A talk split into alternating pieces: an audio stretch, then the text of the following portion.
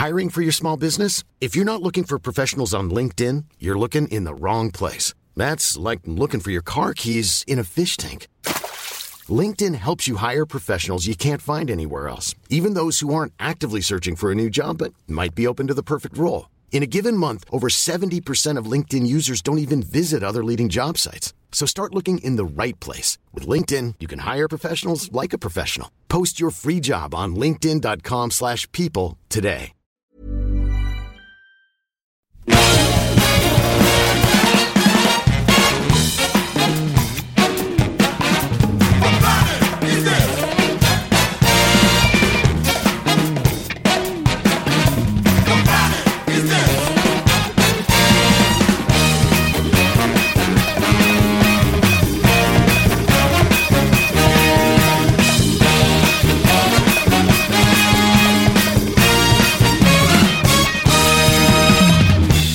Et bonjour les amis, voici un Capture Mag bonus. C'est bien, c'est concis. Et le bonus aujourd'hui, c'est un être humain. Et il s'appelle Guillaume Le Mans. Bonjour Guillaume. Bonjour. Il est déjà venu il y a quelques années dans Capture Mag et Il ans. il est de retour et il n'est pas content. Moi, j'ai est l'impression qu'il est plutôt il, content. il a l'air, non, il Ravi. sourit, donc oui, en fait, il est content. Il est accompagné euh, dans ce podcast bonus euh, de Arnaud Bordas. Bonsoir Arnaud. Salut David. Et euh, de Stéphane Moïsakis. Salut David. Et nous saluons de loin euh, Julien Dupuis et Rafik Djoumi euh, qui ne sont pas là mais qui sont avec nous en pensée évidemment. Voilà. Le cœur. Oh, dans le cœur. Et pourquoi est-ce qu'on reçoit euh, Guillaume Le Mans, euh, Stéphane? Il y a une raison à ça. Il y a eu une triple. Enfin, il y a une actualité. triple. Il y a une, d'autre voilà, mais il y a quand même, une- triple actualité, un, un- un phénomène assez rare pour être souligné. Euh, c'est que euh, Guillaume Le Mans, euh, scénariste et maintenant producteur de, de- de cinéma de genre français, a sorti, alors que c'est c'est quand même c'est très difficile de sortir des films de genre français en France, hein, euh, a sorti trois films français de genre d'un coup. Donc euh, euh, sur trois mois, hein, on peut dire ça, je crois. Ouais, ouais. Euh, donc euh, en janvier, Burnout, film d'action. En mars, film de zombies, euh, La nuit a dévoré le monde. Et là, en avril maintenant, Tout euh, début avril, le 4 avril. voilà, le Dans la brume, film euh, qu'on peut dire catastrophe. Catastrophe. catastrophe, c'est ça, voilà. Donc trois films de genre, euh, trois économies en plus différentes. Euh, trois films qui émanent de toi, en gros. euh, Pas tous, non. Pas tous, mais Pas en tous. tout cas, en tout cas, de comment dire. euh, des J'en ai écrit, j'en ai trois. Voilà. Enfin, j'ai j'ai participé au scénario des trois et j'ai coproduit dans la brume. Voilà. Et donc ce soir, on est surtout là parce que c'est l'actualité euh, du mois, c'est la sortie Dans la brume au cinéma Ça, qui donc c'est sort le 3 avril, c'est ça 4 avril. Le 4 avril, pardon. Non mais il sera le 3 en avant-première à, à Compiègne, en fait. D'accord. au Majestic. Bah, ça nous semblait plus légitime, un, de, de se voir à la fin, hein, c'est-à-dire après les trois, euh, les, trois, les trois sorties, enfin au moment des trois sorties. Personnellement, en plus, moi, euh, Dans la brume, c'est mon préféré des trois, donc euh, voilà, c'est autant en parler vraiment de celui-là en profondeur, je pense, à ce moment-là, quoi. Et puis, euh, et puis évoquer le futur après, euh, Avec plaisir. ce genre de choses, quoi. Bah oui, moi aussi. Et donc voilà la bande-annonce de Dans la brume. Salut. Parce que vous faites des bandes annonces Ouais, sonores. j'ai un cours. On fait tout maintenant. Technologie. Eh ben, ouais. c'était long. Comment tu vas? Ça va. J'ai trouvé quelque chose. Un nouveau protocole. Ultra prometteur. Bon, le seul truc, c'est que il faut qu'on déménage. Pourquoi tu veux toujours tout compliquer, Mathieu? Il a une fille maintenant. J'appelle pas ça une vie. Moi, je te dis qu'elle va sortir. Un jour, ma fille, je vais la prendre dans mes bras. Et elle aura une vraie vie. Et là, il se passe un bug. Papa, c'était quoi C'est un tremblement de terre Et la batterie après le relais Ouais. Ok, j'arrive quand même pour voir. Qu'est-ce qui se passe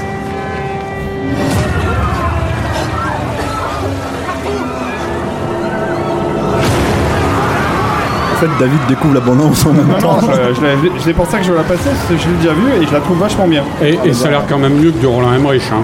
Quand même. Parce que David est fan de Roland Emmerich. C'est dans la veine. Non, C'est- non. mais Alors non, à la fin, non, tu vois, justement. Mais c'est quand même dans la veine. Moi, j'assume euh, les références. Et qui lui-même était dans la veine de beaucoup de choses. Sarah, est-ce que le gaz rentre dans ta bulle?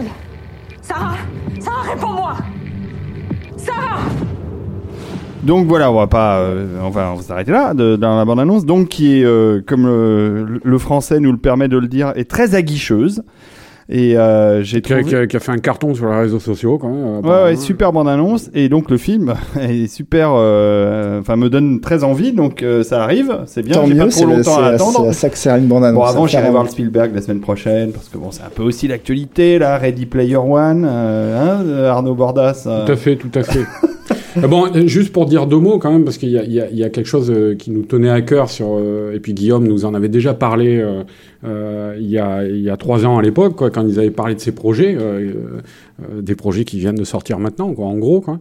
Ils avaient dit je reviendrai. au départ, c'était un peu sur le ton de la boutade, comme ça. je reviendrai pour vous parler quand les films sortiront. Et puis, ça, au fur et à mesure des années, ça a couru. De temps on en reparlait de ça. Et, et, et donc, on s'est dit bah pourquoi pas. Allez, on, on- on va le faire revenir. D'autant plus que Guillaume, t'as quand même monté un échelon maintenant euh, supplémentaire, en plus de sortir ces trois films. Euh, et, not- et notamment et surtout avec Dans la brume, puisque c'est, tu l'as dit, tu viens de le dire, c'est coproduit par euh, ta boîte euh, Esprit Frappeur. euh, donc qui, qui va être apparemment dévolu à la production de cinéma de genre.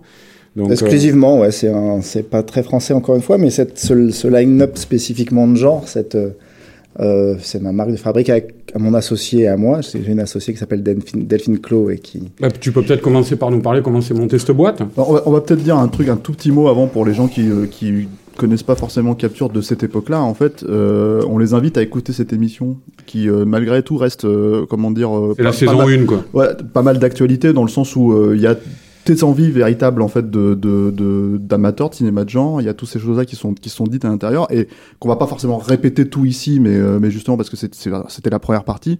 On les invite donc à écouter, c'est sur notre fil sur SoundCloud, hein, euh, ils pourront les retrouver euh, et éventuellement pouvoir redémarrer ensuite le- ce, ce podcast actuel maintenant pour pour avoir la suite. Voilà. Donc euh, Donc Guillaume, vas-y, dis-nous dis-nous, euh, comment tu... euh, Bah après, moi, j'ai à l'époque où j'étais venu la première fois, je pense que c'était pour la sortie de la sortie de Un homme idéal Ouais. de Yann Gosselin.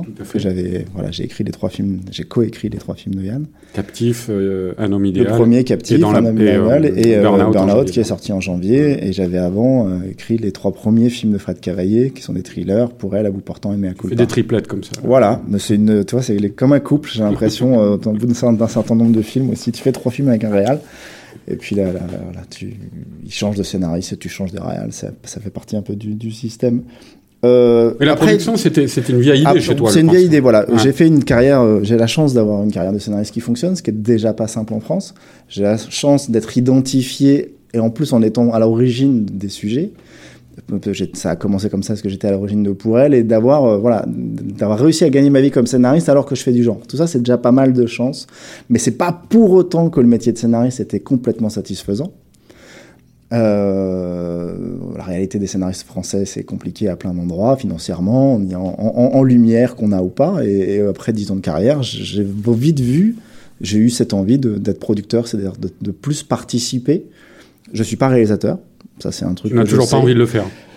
Je sais, je, il y a quel, je pense Ah, qu'il y a ça trois ans, rentrer, je, je- je vous disais jamais de la vie et que Ah, les moi, je choses me, je rappelle quoi. que c'est ce qui m'avait frappé quand je t'avais rencontré la première fois. Je crois que c'était sur un tournage de Cavaillé, euh, de- peut-être à Beauportin, et où tu m'avais dit ah non, parce que c'est rare quand même des. des, rare, des- ouais. et c'était même ta carte de fabrique. C'était ma C'est-à-dire carte que de tu disais, au- tu disais au réalisateur, je bah, je ne rêve pas donc. Je euh, suis un malin. Je, suis, si je je suis plutôt un malin, moi, je crois. Et dire euh, pendant dix ans, j'ai aussi fait, j'ai, j'ai apparu comme très professionnel en disant ça. Mm, Euh, mm. Voilà. Après, euh, je pense qu'il me manque du quelque lot, chose. forcément, si tu dis Oui, chose et comme puis c'est, et puis c'est, et puis c'est vrai que c'est un autre métier que j'ai pas forcément ce qu'il faut. Bon après, ça n'empêche pas certains d'y aller et de, se, et de faire des trucs bien ou de se planter. Mais euh, j'ai des questions. Maintenant, j'ai des envies et des questions. Maintenant que je connais tous les métiers du cinéma, euh, j'ai des envies et, et, et, et des questions. euh, de temps en temps, je me dis pourquoi pas. Mais j'ai tellement lancé de projets que ça, c'est pas du tout pour tout de suite.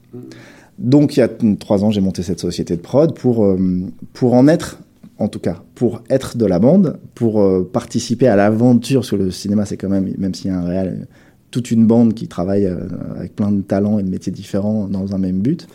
C'est aussi suivre le film sur la durée, quoi. le suivre.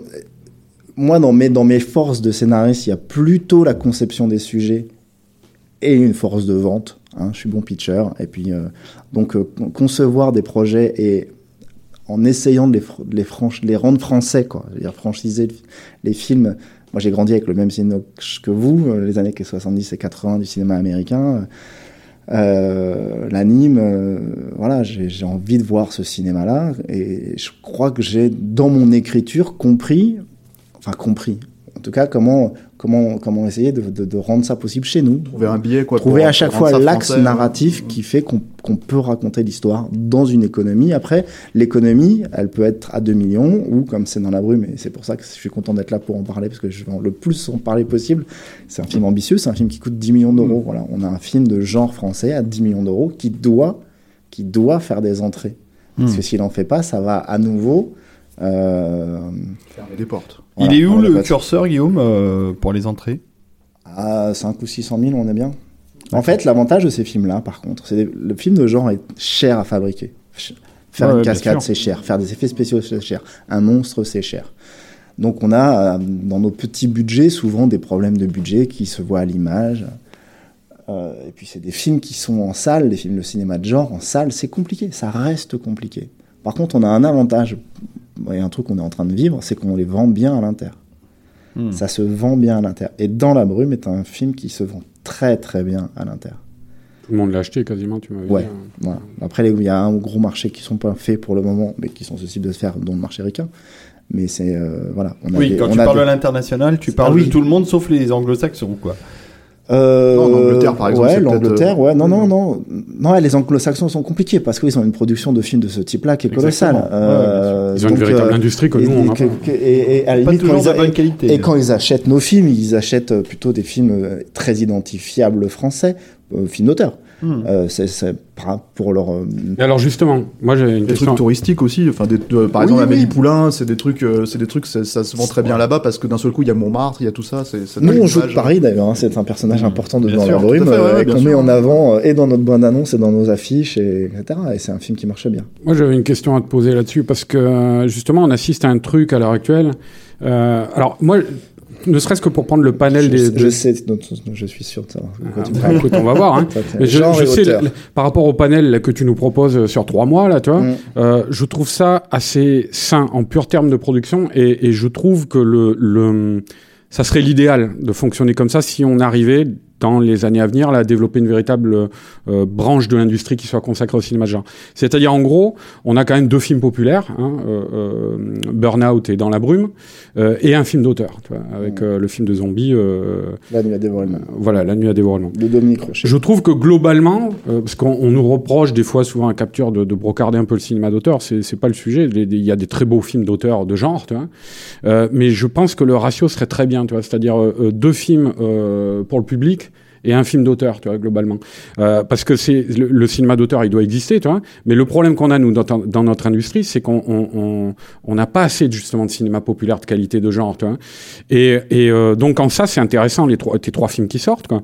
Mais ce que je voulais dire, c'est qu'à l'heure actuelle, on assiste justement à, à une sorte de, euh, de mainmise sur le cinéma de genre français euh, de la part du cinéma d'auteur. C'est-à-dire, il y a beaucoup de petits films qui sortent, comme euh, je pense à, à des films d'horreur comme Grave ou le Revenge Movie, la Revenge, là, euh, récemment, Oui, oui. et qui sont des trucs euh, immédiats, qui, qui, qui sont pas des très gros succès, hein, évidemment, et qui sont encensés par la presse toujours la même, euh, euh, la presse qui aime ce genre de cinéma. Et euh, je suis pas persuadé que c'est des films qui se vendent euh, énormément à l'étranger, si ce n'est dans le circuit des festivals où ils sont considérés comme des beaux objets Grave, exotiques. c'est quoi. quand même sorti. Hein, euh, Ouais, ouais, mais je, je viens de dire, dans les circuits des festivals où ils sont considérés comme des beaux objets exotiques. C'est ça, je veux dire, les, le public, le grand public des pays étrangers ne va pas aller voir grave, quoi, tu vois. Et, et euh, alors que, a priori, je pense qu'ils iraient plus vers un truc comme dans la brume, tu vois. Dans la brume, on est d'accord que même si ça sortait aux États-Unis, ça, ça resterait, je pense, une sortie quand même euh, plus limitée oui. que n'importe quel film. Oui, mais, hein. euh, mais ça peut davantage intéresser quand même que des, des, des films comme Grave, quoi, tu vois, qui, sont des, qui restent des films de niche, quoi. Euh, C'est sûr, plus intér- c'est plus intéressant à voir. Donc moi, je voudrais savoir juste la question, c'est euh, toi, comment tu sens ça à l'heure actuelle, cette émulsion qu'il y a autour du cinéma de genre, mais qu'on essaie de, de, de, de- à- à- au- à- auquel on essaie d'imprimer un tour très français, toi, euh, Ouais, qui est toujours le même. vois- Et toi, qu'est-ce que tu fais à l'intérieur de ça avec les ambitions que tu as? Je vois bien ce dont tu parles. Euh, d'a- D'abord, euh, ça faut savoir si c'est des chouettes films ou pas. Il se trouve que les films dont tu parles, c'est plutôt des, des chouettes films quand même, je trouve. Que il y a une mise en avant pas très juste peut-être d'un grave euh, euh, par rapport à ce que ce sont ton travail parce qu'il y a le côté féministe que le film est pris à, que le, film est pris à Cannes mais ça fait pas de mal à notre laisse-moi finir pardon Arnaud. ça ne fait pas mal à notre industrie je pense que les films d'auteur fassent du genre. On peut, le genre peut être, euh, peut, à la limite, c'est, c'est encore un allié parallèle à un, un genre plus, euh, tu vois, plus, plus efficace, et pourquoi pas un genre grand public. Et moi, je parle pas au niveau Mais, qualitatif. hein. mais on parle, mais, mais euh, dans ces cas-là, euh, bah, que Wecourt fasse un film de zombies, c'est mieux qu'ils en fassent pas. Tu vois euh, Après, le film, on s'y retrouve, on n'y se trouve pas. C'est autre pas chose. ça, mais est-ce que. Et, et- et une autre, une autre. en plus, il y a vraiment un truc de goût ou pas de goût. Qu'est-ce qui est un film d'auteur ou pas un film d'auteur? Tu mets, tu mets Revenge dedans. Revenge n'est- est porté par une réalisatrice, et c'est, mais c'est, c'est, ça, n- ça n'a pas la même image qu'un grave en termes de film d'auteur ou pas d'auteur. C'est plutôt une série B, très efficace et très assumée aussi d'une certaine C'est un manière. c'est surtout un film qui, a, qui, pour le coup, est vendu à la presse. Et là, je parle vraiment vendu à la presse, euh, comme euh, un film féministe euh, dans l'air du temps, c'est-à-dire dans l'air de ce qui se passe actuellement sur ces sujets-là. Euh, ce que moi j'estime que le film n'est pas, et je pense que le film n'a pas du tout été pensé comme ça non plus. Mais après, si ce n'est que c'est la revanche d'une d'une d'une Oui, femme. Mais ça, c'est Après, la manière dont c'est la manière dont c'est vendu et la manière dont la presse réagit, C'est pour ça que je pense surréagit que- à certains films, ça temps, ça qu'Arnaud Arnaud faisait la, la, la, le comparatif mais, par exemple, c'est un tout petit film qui s'est super vendu. Mais super vendu. C'est un film qui fait plus d'un million de, de, de, de, de dollars de ventes à l'inter. Alors que, parce qu'il est considéré comme une série B. grave, euh, on va, on va pas, c'est pas forcément le sujet, mais, mais je vais rebondir sur ce que tu dis par rapport à Revenge, parce que ça, c'est, ça, c'est un truc qui m'intéresse. Tu as parlé de franciser euh, le cinéma de genre. Mm. Quand tu regardes un film comme Revenge, même si c'est en franglais, le film il est plus ou moins en franglais, euh, euh, c'est un film qui ressemble quand même énormément à ça pour, enfin, sur Mm. la bande c'est un film américain. Mm. Euh, Il y a une logique éventuellement à pouvoir arriver à le vendre un peu partout à, à, à l'étranger, mais moi j'aimerais qu'on revienne justement à tes trois films à toi et à Burnout, à, La Nuit à dévorer le monde et Dans la brume. Un film comme Burnout, par exemple, comment ça se situe la vente en fait En fait, c'est ces trois films qui sont portés là, dans la réalité du financement, c'est Canal+. Et grâce à Canal encore, c'est quand même grâce à Canal que tout ce cinoche existe. Existe, Le jour où ce Canal va vraiment pas bien, ce cinéma-là, il est vraiment mal. Les chaînes hertziennes, on va sortir dans la brume de ça qui est une spécificité. Mais tous les films dont on c'est parle... TF1 euh, dans la brume. C'était TF1, voilà. Les, les, les- tous ces films sont financés par Canal+. Il y a même des obligations de Canal de mettre de l'argent dans ce cinéma, enfin dans le cinéma et nous. Et donc ce film-là, ces films-là doivent être en français. Ça, ça, fait partie de notre truc. Ces films-là, ils sont obligatoirement à 51% en français, d'où Revenge, qui est une sorte de mélange, mais qu'en fait a été plutôt pensé à l'inter, euh, euh, mais qui s'appuie sur le français. Sur un film comme Burnout, notre problème à nous, donc on a Canal. En général, Canal est content de ces films parce que quand ces films passent sur l'antenne, c'est des films qui marchent. Vous avez sur Canal Plus des films que vous n'avez pas sur les autres chaînes. Vous avez une bonne raison pour vous abonner. Notre problème, c'est la distrib salle. Dans nos financements, on a besoin de distribution de la salle. Ouais, tu et nous en notre problème, parlé, encore, c'est la distrib salle. Oui, euh, alors parce que tu dis euh, j'ai besoin de 500-600 000 entrées sur, euh, sur, euh, Dans dans, la la brume, euh, mais il y a combien de copies? Il y aura 290 copies. Ah, c'est pas mal. Ouais, mais c'est un film qui, sur le coup, pour le, les- on- sur lequel les gens parlent. C'est un film qui change la donne. Peut-être qu'on va se casser la gueule, mais c'est un film à plein d'endroits, ça change la donne. D'ailleurs, que moi, j'ai quand même. Game changer. Mais ouais, je pense, je pense qu'il y a pas assez peu de, de films qui renvoient à, à dans la brume en plastiquement, en, en- en ambition, en, en, coût. Et c'est aussi pour ça qu'il faut que, faut qu'on a, qu'on assure et que TF1 a vraiment joué le jeu jusqu'au bout. Avant de, de- avant de parler de ça, parce ouais. que je pense qu'on va, on va, on va en parler, on va expliquer aussi pourquoi en fait c'est un game changer, parce que euh, effectivement, je pense qu'il y a des possibilités, et, et notamment quand, quand- comment dire, David a passé la, la, La la bande-annonce. bande-annonce, et la bande-annonce est extrêmement vendeuse du film aussi, c'est-à-dire que moi qui ai vu le film, euh, j'ai absolument, enfin, La c'est- bande-annonce, c'est vachement mieux. Non, hein, c'est pas ça. ça Non, c'est pas ça. C'est que la bande-annonce et, et, et ça, c'est important, je pense, pour Elle les est fidèle. spectateurs. Elle est fidèle. Euh, C'est-à-dire elle que, triche pas. en fait, tu- voilà, t'as le, le- l'interrogation, les enjeux posés par la bande-annonce font que t'as envie de savoir ce qui se passe dans le film. Et dans le film, t'as évidemment la réponse. Mais tu peux me Mais, donner la euh, réponse? Je la donnerai le 4 avril. D'accord. Et, euh, et, euh, et voilà. Mais le truc, c'est que par contre, voilà, j'aimerais revenir un tout petit peu en arrière, euh, vraiment là, au mois de janvier, Mm. avec la sortie d'un film comme Burnout, euh, qui, euh, qui, Qui marche pas. alors, Qui marche pas, qui euh, fait terminé à 150 000 combien entrées. 150 000 entrées. 150 millions. C'est c'est des films euh, qui, je te dis, c'est pas un film qui a forcément euh, euh, 5, 6, 700 000 entrées dans le ventre, pa- parce que par, par, par exemple, si on compare, à- c'est un, c'est un pur, c'est un pur film noir. C'est un pur film noir. Ça va pas forcément chercher euh, le public féminin comme sur les cavaliers, par exemple, où on a des, des enjeux qui sont quand même des, et des 150 passages. 000, Tu, peux, tu peux, C'est rien, tu c'est peux. Mais je croyais que c'était nettement moins. toi Non, ou, 150 toi ou. Arnaud, euh, pitcher juste le film pour ceux qui savent pas ce que c'est. le, le, le burn-out, moi. Vas-y, vas-y. On a l'auteur, On a l'auteur, euh, Burnout, c'est l'histoire d'un jeune pilote de moto qui vit dans une banlieue, qui est séparé de sa, de sa nana et avec qui il a eu un gosse, c'est parce que euh, il y, a, il y a une seule chose qui compte pour lui dans la vie, c'est de devenir pilote pro. On parle de moto de vitesse. Et euh, alors qu'il est, il a un taf, il vient d'un milieu populaire et il met son temps, son argent, son énergie et tous ses rêves dans le fait de devenir pilote pro. Et alors qu'il est pas loin de passer pro, on lui euh, ah Je vais nous mettre la bande annonce. Bah oui, je, je m'arrête ou je continue alors sur le sur les deux? Comment ça? Tu peux y aller, euh, Ah bon? ouais, vas-y, c'est bah alors, juste des qu'il alors qu'il est pas loin, euh, il, il se rend compte que son ex a un souci avec un dealer. Elle lui servait de nourrice, elle avait besoin d'argent et elle a perdu de la cam. Et elle doit une somme d'argent qui est trop importante. euh, qui est- dans ce milieu-là, on va pas voir les flics. Donc lui décide de ça pour faire vite. Il s'arrange avec le dealer. Et il va commencer à travailler le dealer avec son talent qui est ce, ce fait, le fait qu'il est un pilote de moto très rapide et il devient euh, Go Faster. Euh, mais en, En moto. moto. Voilà, c'est-à-dire qu'on lui met de la coke sur le dos, on l'emmène en Hollande, on lui met 10 kilos de cam, et on lui dit t'as 2h30 pour aller à Paris, et il fait ça régulièrement.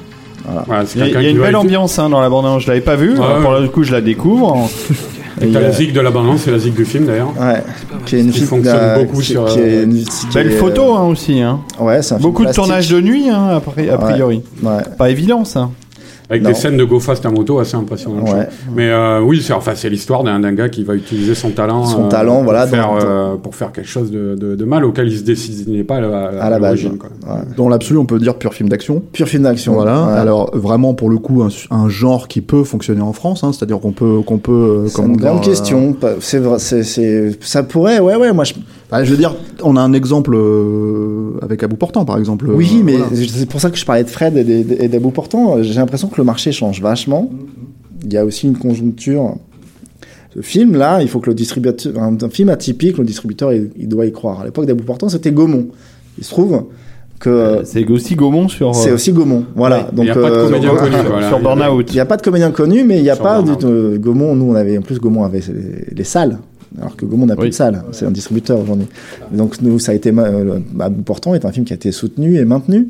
Euh, aucun distributeur a cru. Après, le film, il était peut-être plus ouvert, hein, plus populaire, plus moderne, je sais pas, à, à son à son endroit, mais le- en écrivant avec Yann, euh, en écrivant avec Yann Burnout, j'avais vraiment l'impression qu'on pouvait revivre, euh, qu'on pouvait faire un carton comme euh, comme euh, comme à bout portant, en ayant en avait plus fait un million d'entrées. Hein. qui avait fait un million d'entrées, ouais. En ayant en plus quelque chose de, de, de, de, de peut-être plus âpre, je sais pas. Et puis, euh, à la fin, le scénario pour moi est moins bon. Euh, Ce qu'a fait Yann est très fort en mise en scène. Le scénario, on a des, on a des galères qu'on n'a jamais. euh, on a un problème de moteur. C'est ça, on a, pour moi, on a une belle moto et on a un moteur affectif Le truc, le, bancal. le truc aussi par rapport à la popularité euh, du film, ce que tu disais, bon, outre euh, ce qu'on vient de dire sur le fait que le film ne bénéficiait pas d'un acteur comme Gilles Lelouch, qui était un peu connu sur À bout portant, Oui. tu vois, sur je disais, euh, il y a l'envin aussi. Enfin, Il voilà. y avait du monde. quoi. Ouais, il y avait, il y avait du casting. Quoi. Là, c'est pas le cas sur sur sur Burnout, mais je pense qu'en plus il y avait il y avait euh, euh, par rapport au grand public qui, qui pouvait viser éventuellement. Euh, bout portant, c'est un film euh, qui est quand même un peu plus solaire, un peu plus Oui, plus thriller, un peu plus plus, thriller, moins vitaliste, noir. quoi. Tu vois, le, Moi, le je- héros, c'est-à-dire en gros, il a une une sorte de pulsion de vie, quoi. Tu vois, qu'il fait Ouais. avancer, qui C'est pour sauver c'est sa famille. vraiment tout le, type lambda qui se dépasse. Le, Voilà, c'est le- alors qu'il y a un côté super-héros sombre dans, dans, Alors, dans Burnout, il y a un truc de nuit, il y a un le truc. truc, euh, le, le truc du héros de Burnout, je pense, c'est effectivement ce côté nocturne du personnage. C'est-à-dire, c'est un personnage assez, assez pur au début, quoi, euh, puisqu'il vit dans, dans cette, euh, cet idéal de, de réalisation de, de- qu'il a là, sur, euh, sur- de passion ouais, du sport. Euh, mais c'est quelqu'un en fait qui, qui va continuer d'utiliser ce talent-là et qui va riper et, et, euh, et l'utiliser à mauvais escient. Donc. Et, mais ce qui est fascinant, c'est qu'en fait, c'est le parcours que raconte le film de ce personnage et qui, peu à peu, euh, notamment parce que tu disais le biais de la mise en scène de Yann, Mm. s'intériorise de plus en plus et où c'est quelqu'un qui finit par se couper du monde et, et, et par euh, euh, accéder à un univers auquel il va prendre goût. Ouais. Voilà. Et euh, bon, on va pas spoiler euh, là-dessus, mais moi je trouve euh, par exemple le plan final qui, est- qui est, qui est formidable parce que ça résume totalement le, Ouais. le, le personnage, quoi. Et euh, donc c'est vrai que peut-être, pour revenir à ce qu'on disait au départ, là, peut-être que c'est quelque chose que quand tu t'immerges dans ce genre d'univers avec un héros pareil, c'est peut-être un peu plus déstabilisant pour le grand public moi, qu'un personnage moi, comme ça. Il y, a- de- il y a- il y a un enjeu et il y a une, il y a une immersion dans le film. Il y a une poigne pour rentrer. Il y a, et il y a une, une manière de s'identifier ou pas au personnage. C'est plus compliqué de rentrer. euh, C'est en fait, compliqué de rentrer dans Burnout. C'est ça qui est, qui qui aussi intéressant dans le film par rapport à la distinction, si on fait une distinction avec à bout portant, c'est que à bout portant, comme tu l'as dit, c'est un, un monsieur tout le monde en fait. Mm. Qui, et du coup, je pense que l'identification elle est beaucoup plus facile. Euh, là, en fait, on a l'impression que parce que on parle pas, on vous parlait du, du personnage comme une espèce d'archétype de film noir, mais il y a aussi quand même, il a, je pense, des racines qui existent en France en fait, hein, qui sont euh, des euh, comment dire, euh, bah c'est un type qui a grandi dans la banlieue, qui a des potes de banlieue, qui a des choses comme ça, et, et en fait on a l'impression que le film, le projet de manière générale en fait allait vers ce type de public, c'est-à-dire qui, Ouais, un, un film comme Braqueur. Voilà, Ça a été mais, bref, mais- un mais moment même, j'ai envie de te dire, j'ai même envie de te dire, euh, sortons du cinéma de genre à proprement parler. euh, euh, c'est un ver- une version un pendant sérieux du public qui va pouvoir voir, aller voir les, les Kaira ou ce genre de choses. En Mm. fait, j'ai envie de dire, c'est, c'est pas du tout. et en fait, ce public-là n'a pas répondu du tout. alors peut-être est-ce que c'est un problème de, de, de, de façon de vendre le film Est-ce que Le c'est film, il n'a pas été très existant. Enfin, Mhm. il a pas eu, enfin, on n'a pas eu de bande-annonce en salle, on a eu très peu de copies. C'est pas forcément un. C'était combien de copies sur celui-là Tu as dit Tu nous l'as dit déjà Je te dirais, je sais plus, Ouais. euh, mais euh, une centaine D'accord. ah oui. Je sais plus trop. Ah ouais, ouais. Je sais plus. Je sais Ah oui, trop. c'était, Mais petit, je vais vous parler d'un truc qui est un, un bien pour un mal ou un mal pour un bien et qui est un peu nouveau. C'est euh, c'est un film qui a été vendu très tôt à Netflix. Très très tôt. Burnout? Burnout. Hmm. J'allais en- y venir à Netflix, hein, parce que c'est évidemment mais maintenant dans l'économie. et ça rentre dans l'économie Bah, et sûr. ça impacte En la France sortie. aussi, ouais, d'accord. Bah oui, parce que votre distributeur, il vous achète votre scénario, c'est un scénario. Il y a des rêves, c'est une promesse. Et puis, vu que je suis bon scénariste, je peux leur. Voilà. Tout d'un coup, waouh. Une fois que le film est là, il y a une stratégie de marketing à vendre, c'est plus compliqué. Le, le film est là, faut le vendre. Il se trouve qu'avec l'arrivée de Netflix, quand vous et que le- la vente est, est très très bonne, il y a une, disons, voilà, Gaumont à Cannes a fait même un- ils ont fait une super vente, ils ont vendu en pleine, en monde, euh, exploitation monde, Burnout à Netflix. Bah, Gaumont a remonté son blé en fait. Et tout d'un coup, la sortie de ton film, quand il est l'heure de le sortir, là, le le moins l'euro et le- l'euro à dépenser, il est. Oui, il ils se disent, oh, bah, bah, pourquoi? Pourquoi? Pourquoi? Ah. Le film a déjà, déjà Ah, rentré il les a sous. quand même rentré. Et on sent un peu ça. On Surtout sent tout d'un coup c'était un film qui avait pas coûté très cher. hein. Et, et tout d'un coup, on sent un peu ça, c'est-à-dire, euh, on va le jouer. Enfin, on va pas le jouer, on va faire, on va faire le strict minimum, mais on va pas jouer comme quand un distributeur, faut que ça ramasse, il faut que l'argent rentre, et ben Oh, il il faut- balance Guillaume Le Mans, c'est incroyable. Non, mais c'est- pas- c'est balancé, on c'est peut- pas on peut le dire, balancé. on peut le dire le budget du film pour que les auditeurs aient une idée. Euh, c'est- c'est- je crois que c'est 5 millions d'euros en Moi, je dirais que fabrication. c'est hein. 4. Même pas Ouais, 5. moi, je pense que c'est 4,5. Donc c'est effectivement pour un, pas film, cher. pour un film d'action, Moi, j'achète. Hein. euh, c'est quand même euh, pas beaucoup. Moi je me rappelle que Yann quand il m'avait dit le budget, j'avais un peu halluciné quand même. Ce qui a aussi changé la donne par rapport au film de, de, de, de, de Fred euh, euh, à bout portant, où pour elle, ça se financerait pas aujourd'hui.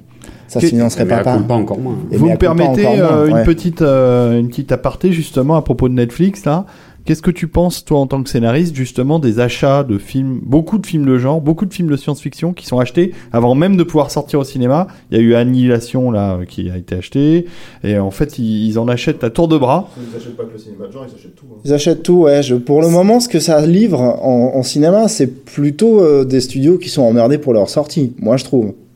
C'est-à-dire que c'est pas. euh, personne se dit, je vais faire mieux en le vendant à Netflix que si je le sortais en salle.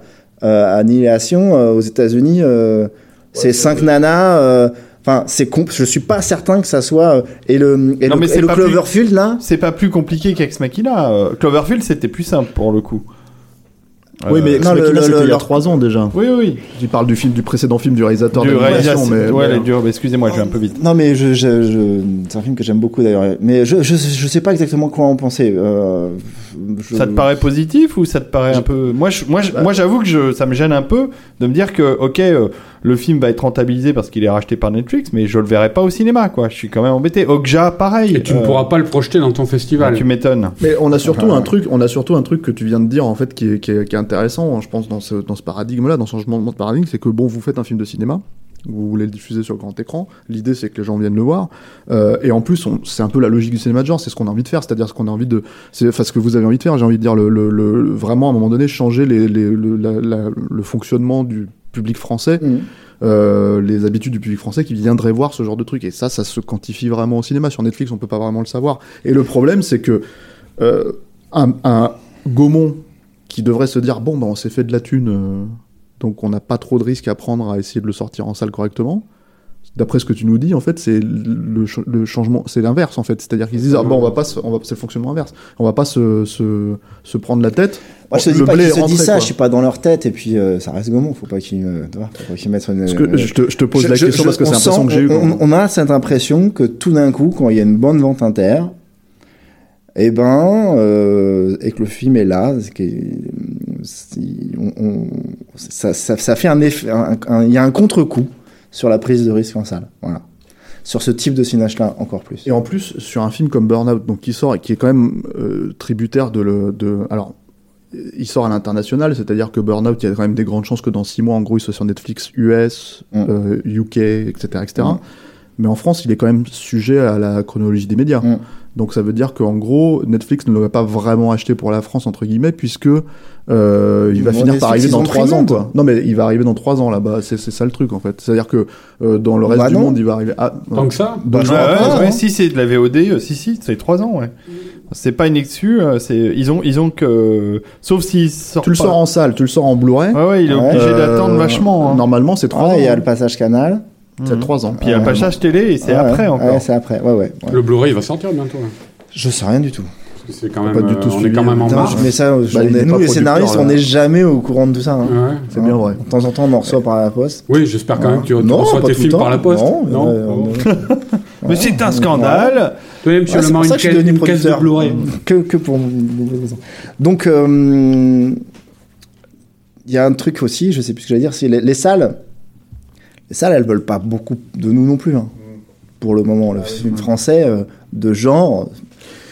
Alors c'est une autre question que j'allais te poser par rapport à ce, ce, ce film en particulier sur Burnout. Ouais. Euh, comme je te le disais, j'ai l'impression que, que mais bon, tu peux me corriger là-dessus. Hein, j'ai l'impression que encore une fois, le film pouvait s'adresser à un certain public qui est un public qui pose problème aux distributeurs en France. C'est-à-dire que on sait que par exemple, et je, pour dire les choses un peu crûment, en fait, euh, euh, c'est ce aux a- exploitants. aux exploitants, c'est ce qu'ils appellent les- les- le public à capuche, quoi.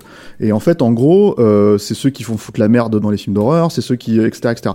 Donc, quand vous vous arrivez avec ce film qui, bah, après, c'est votre histoire, c'est ce que vous voulez banlieue- raconter. le public de banlieue 13, ce genre de choses. Un peu, ouais. Moi, je pensais plus encore une fois, euh, voilà, au public des Kaira, parce que bon, ça Ouais. date un peu maintenant, mais euh, le truc, c'est que c'est que c'est ceux qui foutent la merde à assaut et, com- et compagnie, quoi.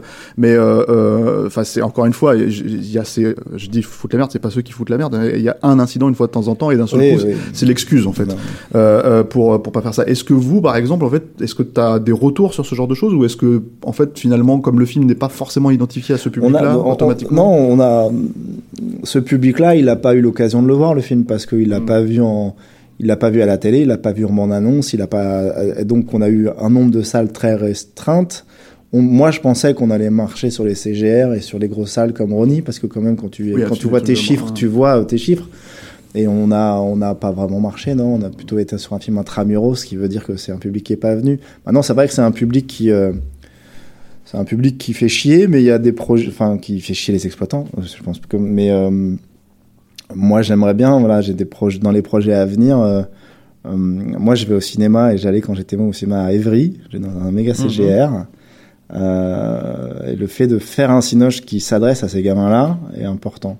Et je travaille à un projet de film d'horreur euh, se passant dans une cité euh, avec euh, des gamines de 17 ans.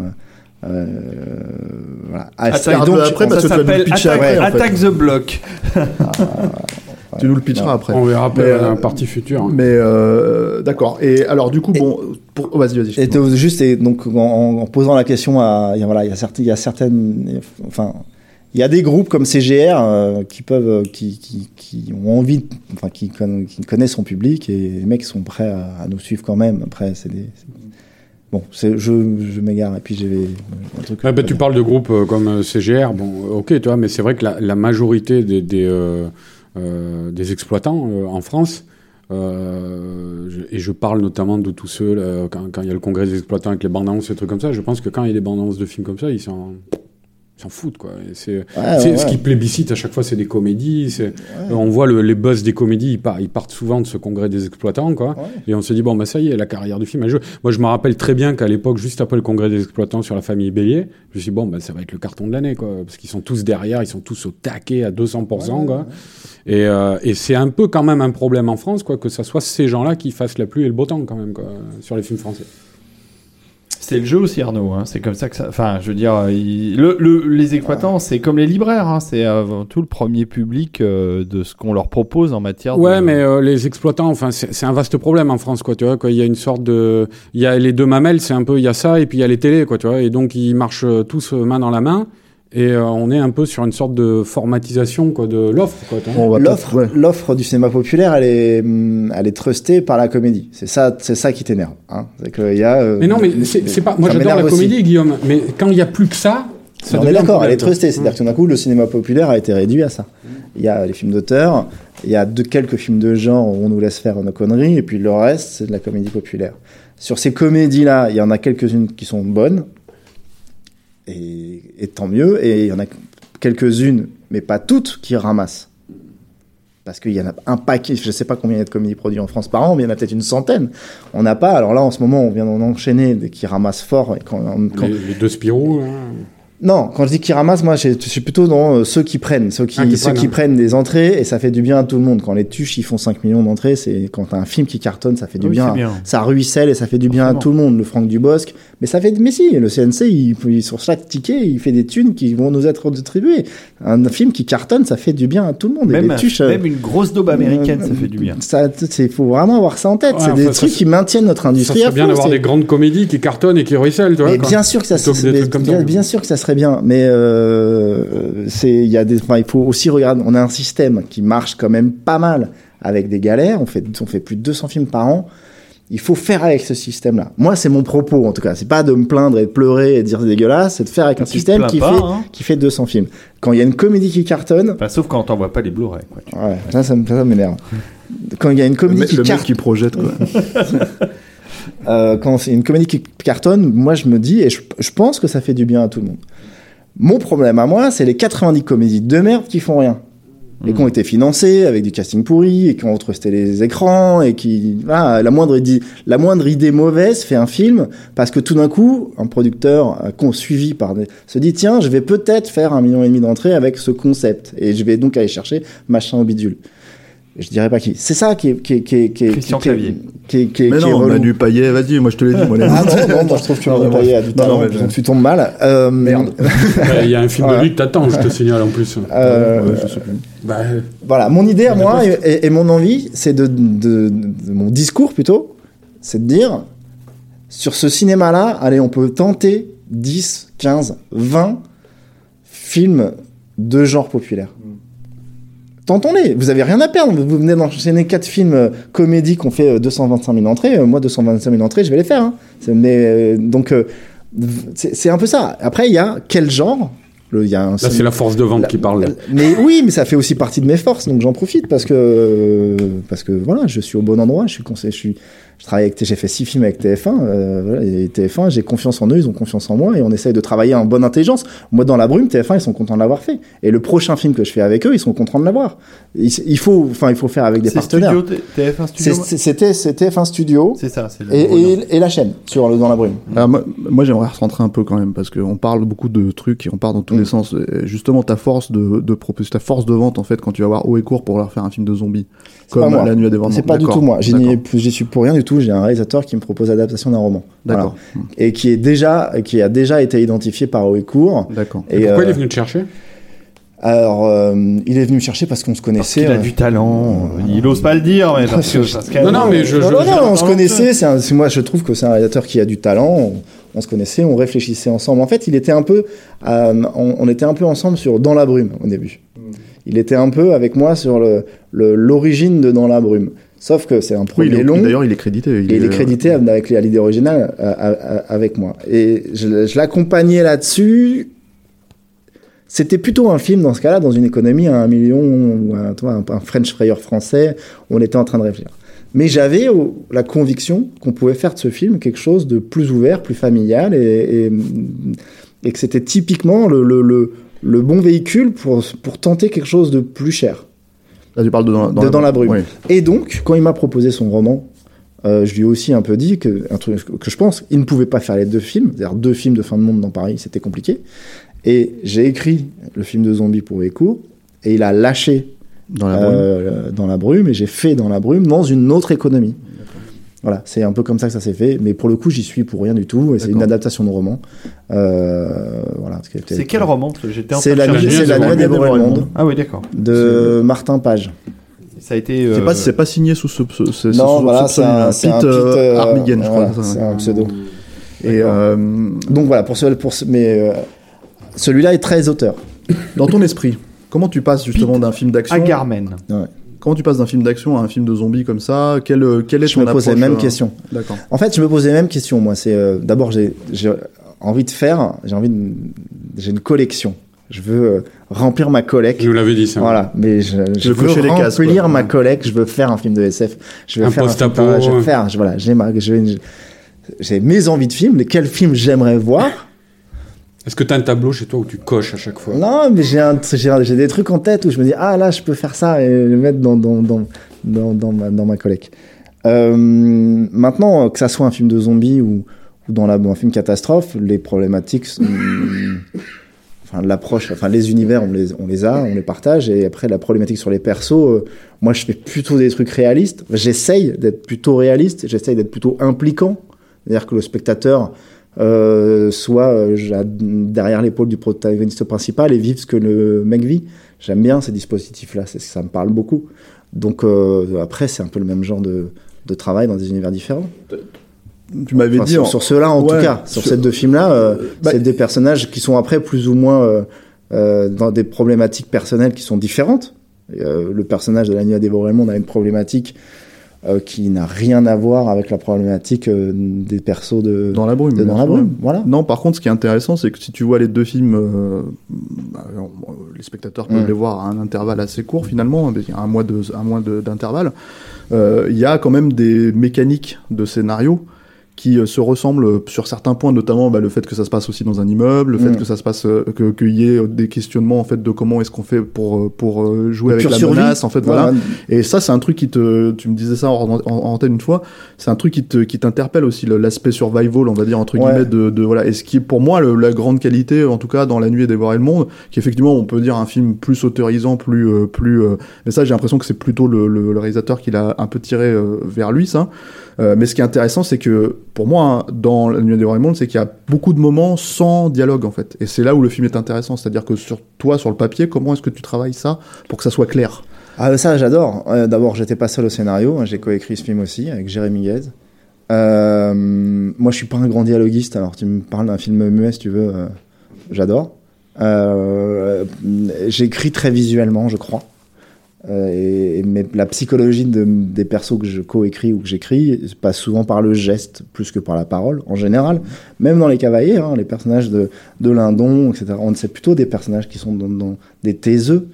Donc euh, moi c'est Oui, c'est une grande arrivé- différence que je fais avec la télé, par exemple française, c'est que euh, qui construit, qui construit vraiment euh, sa culture de la narration sur le dialogue. Une séquence commence souvent pour eux euh, par un dialogue, euh, se finit par un dialogue. C'est euh, moi, c'est pour moi, je suis pas metteur en scène, mais par contre, pour moi, le cinéma, c'est d'abord des images, quoi. ouais. Voilà. C'est souvent arrivé d'ailleurs que je te disais euh, quand on parlait de films que tu avais écrits. Je me rappelle la première fois c'était sur Captif où tu m'as dit ah mais telle idée euh, oui effectivement mais c'était déjà de- sur le papier sur le scénario des idées de Mm. mise en scène quoi. Tu vois. Ouais, moi je pense par, je, que, en particulier le genre, euh, l'action, le suspense, le suspense ça s'écrit. Qui voit qui? Euh, Où est le tueur Euh, ça, se transforme en mise en scène, mais c'est au scénario.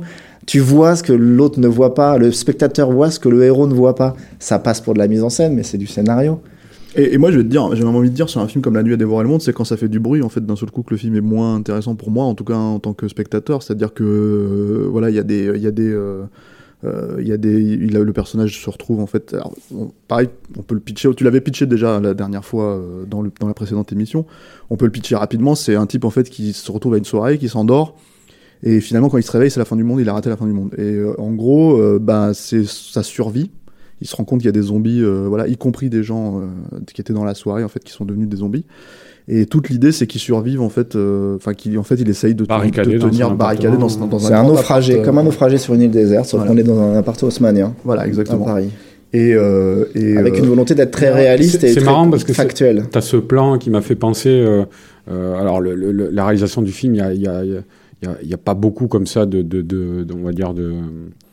Euh, ah, je cherche le mot de fulgurance comme ça, mais il y en a une à un moment où ça m'a fait penser en fait quand il est tout en haut de l'immeuble et que t'as Ouais. un plan là sans doute filmé en drone là, tu vois, Ouais. par-dessus l'immeuble. C'est du, sens- c'est du, c'est du 100% 3D. Ça m'a fait. n'existe pas cet immeuble. D'accord, ok. Mm. Et ça m'a fait penser en fait, et d'ailleurs euh, dans ce plan-là, il y a énormément de 3D aussi euh, au, au plan de Dans Seul au Monde.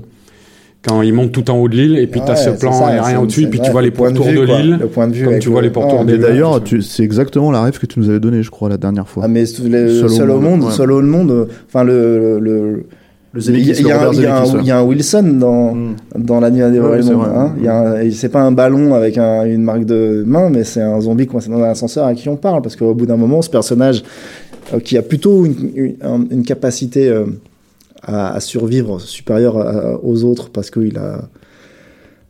Il avait avant le début des problèmes probablement un déficit ou un rapport aux autres compliqué. L'autre, les autres étaient déjà des problèmes. Euh, ce personnage, une fois qu'il que la question de la bouffe est gérée, que le froid est géré, que la survie, la première survie est gérée, la, question de la santé mentale et, et du, et du besoin de l'autre, comme dans comme dans Seul au monde.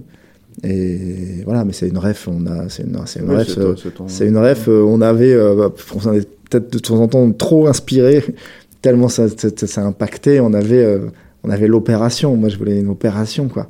C'est-à-dire que quand t'es seul au monde comme un couillon et que tu te fais mal et qu'il faut couper quelque chose, euh, voilà, bah, ça renvoyait parce que c'est une séquence. Enfin, on rage dedans dans au monde avec le, avec le patin le glace. c'est ouais. quand même, euh, voilà, c'est enfin, Mais, mais sur un film comme ça, euh, justement, sur La nuit à dévorer le monde, alors est-ce que dans ton écriture, euh, euh, parce que tu as une écriture comme ça, quoi, le, le, le- euh, où, où je pense que tu prends en compte le film d'un point de vue de, produ de, de production, quoi, tu vois. Donc, comment tu ajustes alors, euh, comparé à Burnout, mais peut-être plus à Dans la brume, tu vois. Euh, comment tu ajustes ton écriture là-dessus sur un film de, de ce gabarit-là, sur euh, La nuit à dévorer le monde, C'est, euh, à l'instinct quand même un peu. On sait que on a des dispositifs de mise en scène, enfin au texte, dont on se doute que ça va pas être trop trop cher. Là, on a un seul perso, euh, c'est un part. Enfin, ça, tout, c'est la règle du jeu, du, du pitch même, elle est dedans. Et après, sur la base du pitch, on sait que ça peut. Allez, faut que le film il tienne là-dedans ou il tienne là-dedans parce que je vais réussir à le financer comme ça ou comme ça. Mais ça, on le sait très très tôt, quoi. Et puis on sait très bien qu'un Ah. film de zombies français, tu vas pas le faire à 10 millions d'euros quoi qu'il arrive.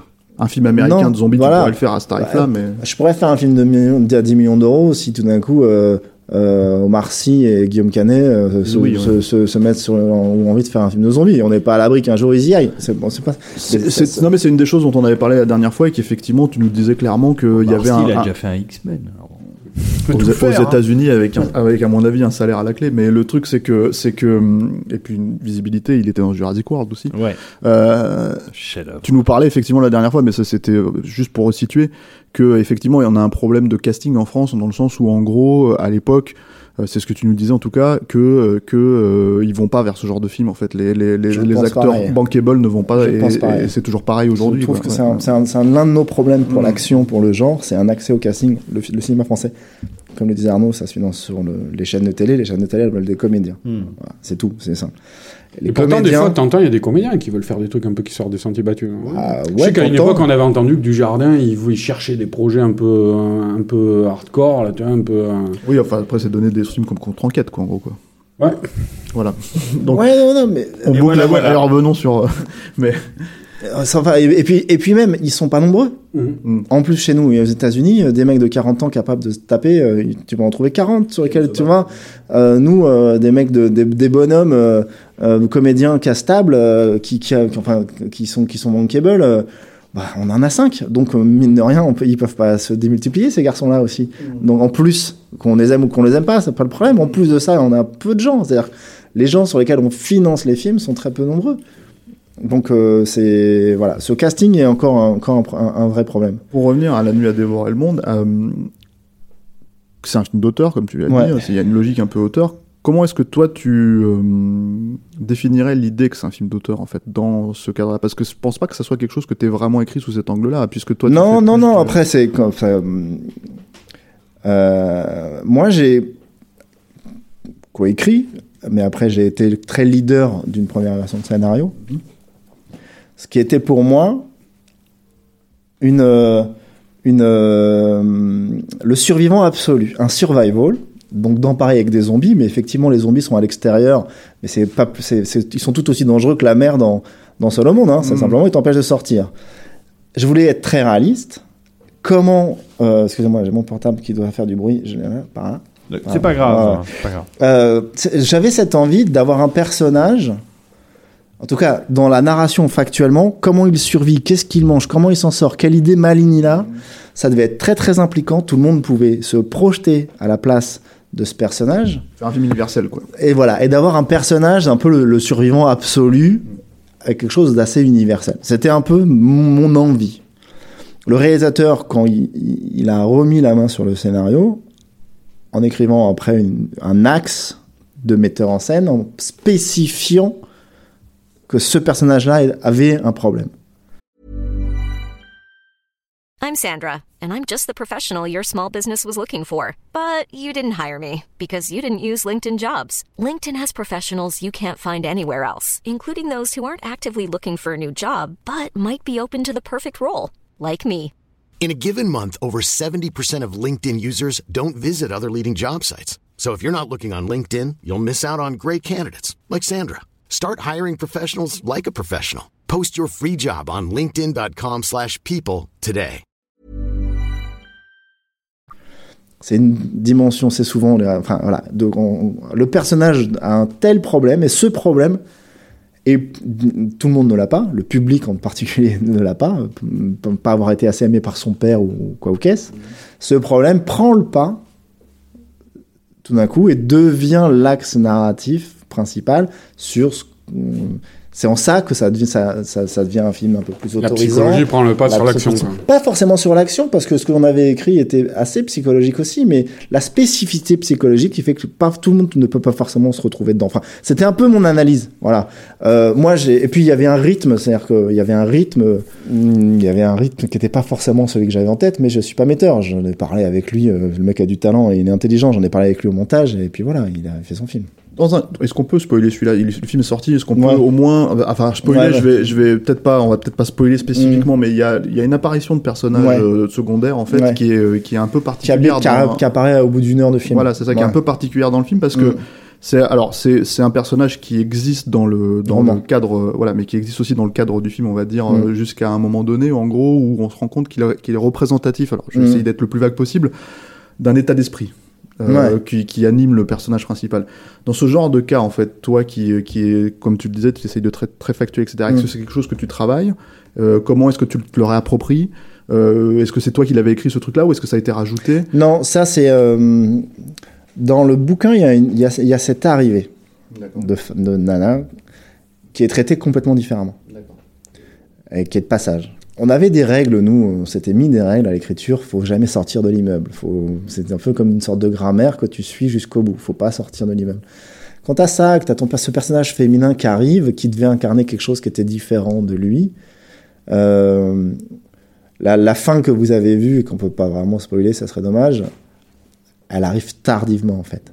Euh, J'en suis, je participe au process, ça, euh, mais elle arrive, elle arrive très très Dans le processus d'écriture. quoi. d'écriture, ouais. Mm. Et euh, pas son arrivée, son arrivée, elle est au scénario et puis on se dit qu'on en a besoin. Euh, mais ce qu'elle est, ce qu'elle est en vrai, euh, à- pendant certaines, enfin, ça serait, c'est compliqué pour le pour, pour les Non, gens non. qui vous écoutent là. Mais dans plein de versions, c'est- elle, elle- elle- elle était de passage et elle partait. Moi, j'avais elle, une, elle, était. J'avais une question par rapport à ça qui était peut-être un peu plus spécifique du coup pour Mhm. toi. C'est moi c'est ce moment-là où j'ai l'impression que le film est autorisant. C'est-à-dire que c'est dans ce moment-là où j'ai l'impression que le film devient d'un seul coup en fait un film français où on a besoin de mettre du sens là où euh, finalement moi je trouve en tant que spectateur j'en ai pas forcément besoin.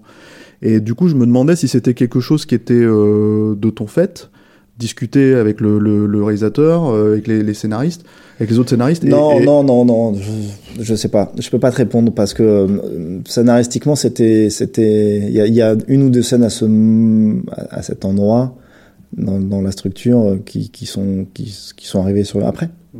Là, par exemple, la composition de la musique, tout ça. D'accord. Euh, c'est pas scénar. C'est- Mais Alors, euh, c'est un- c'est c'est compliqué d'en parler sans spoiler. Voilà, et je pense ça. que les, les auditeurs, le, enfin, quand, quand, quand ils verront le film, je pense qu'ils comprendront exactement Ouais. de quel segment on parle. hein. Ça concerne le personnage de l'actrice qui est, qui est interprétée par. Ouais. Je vais te, je vais te go shifter paradé. Voilà, merci.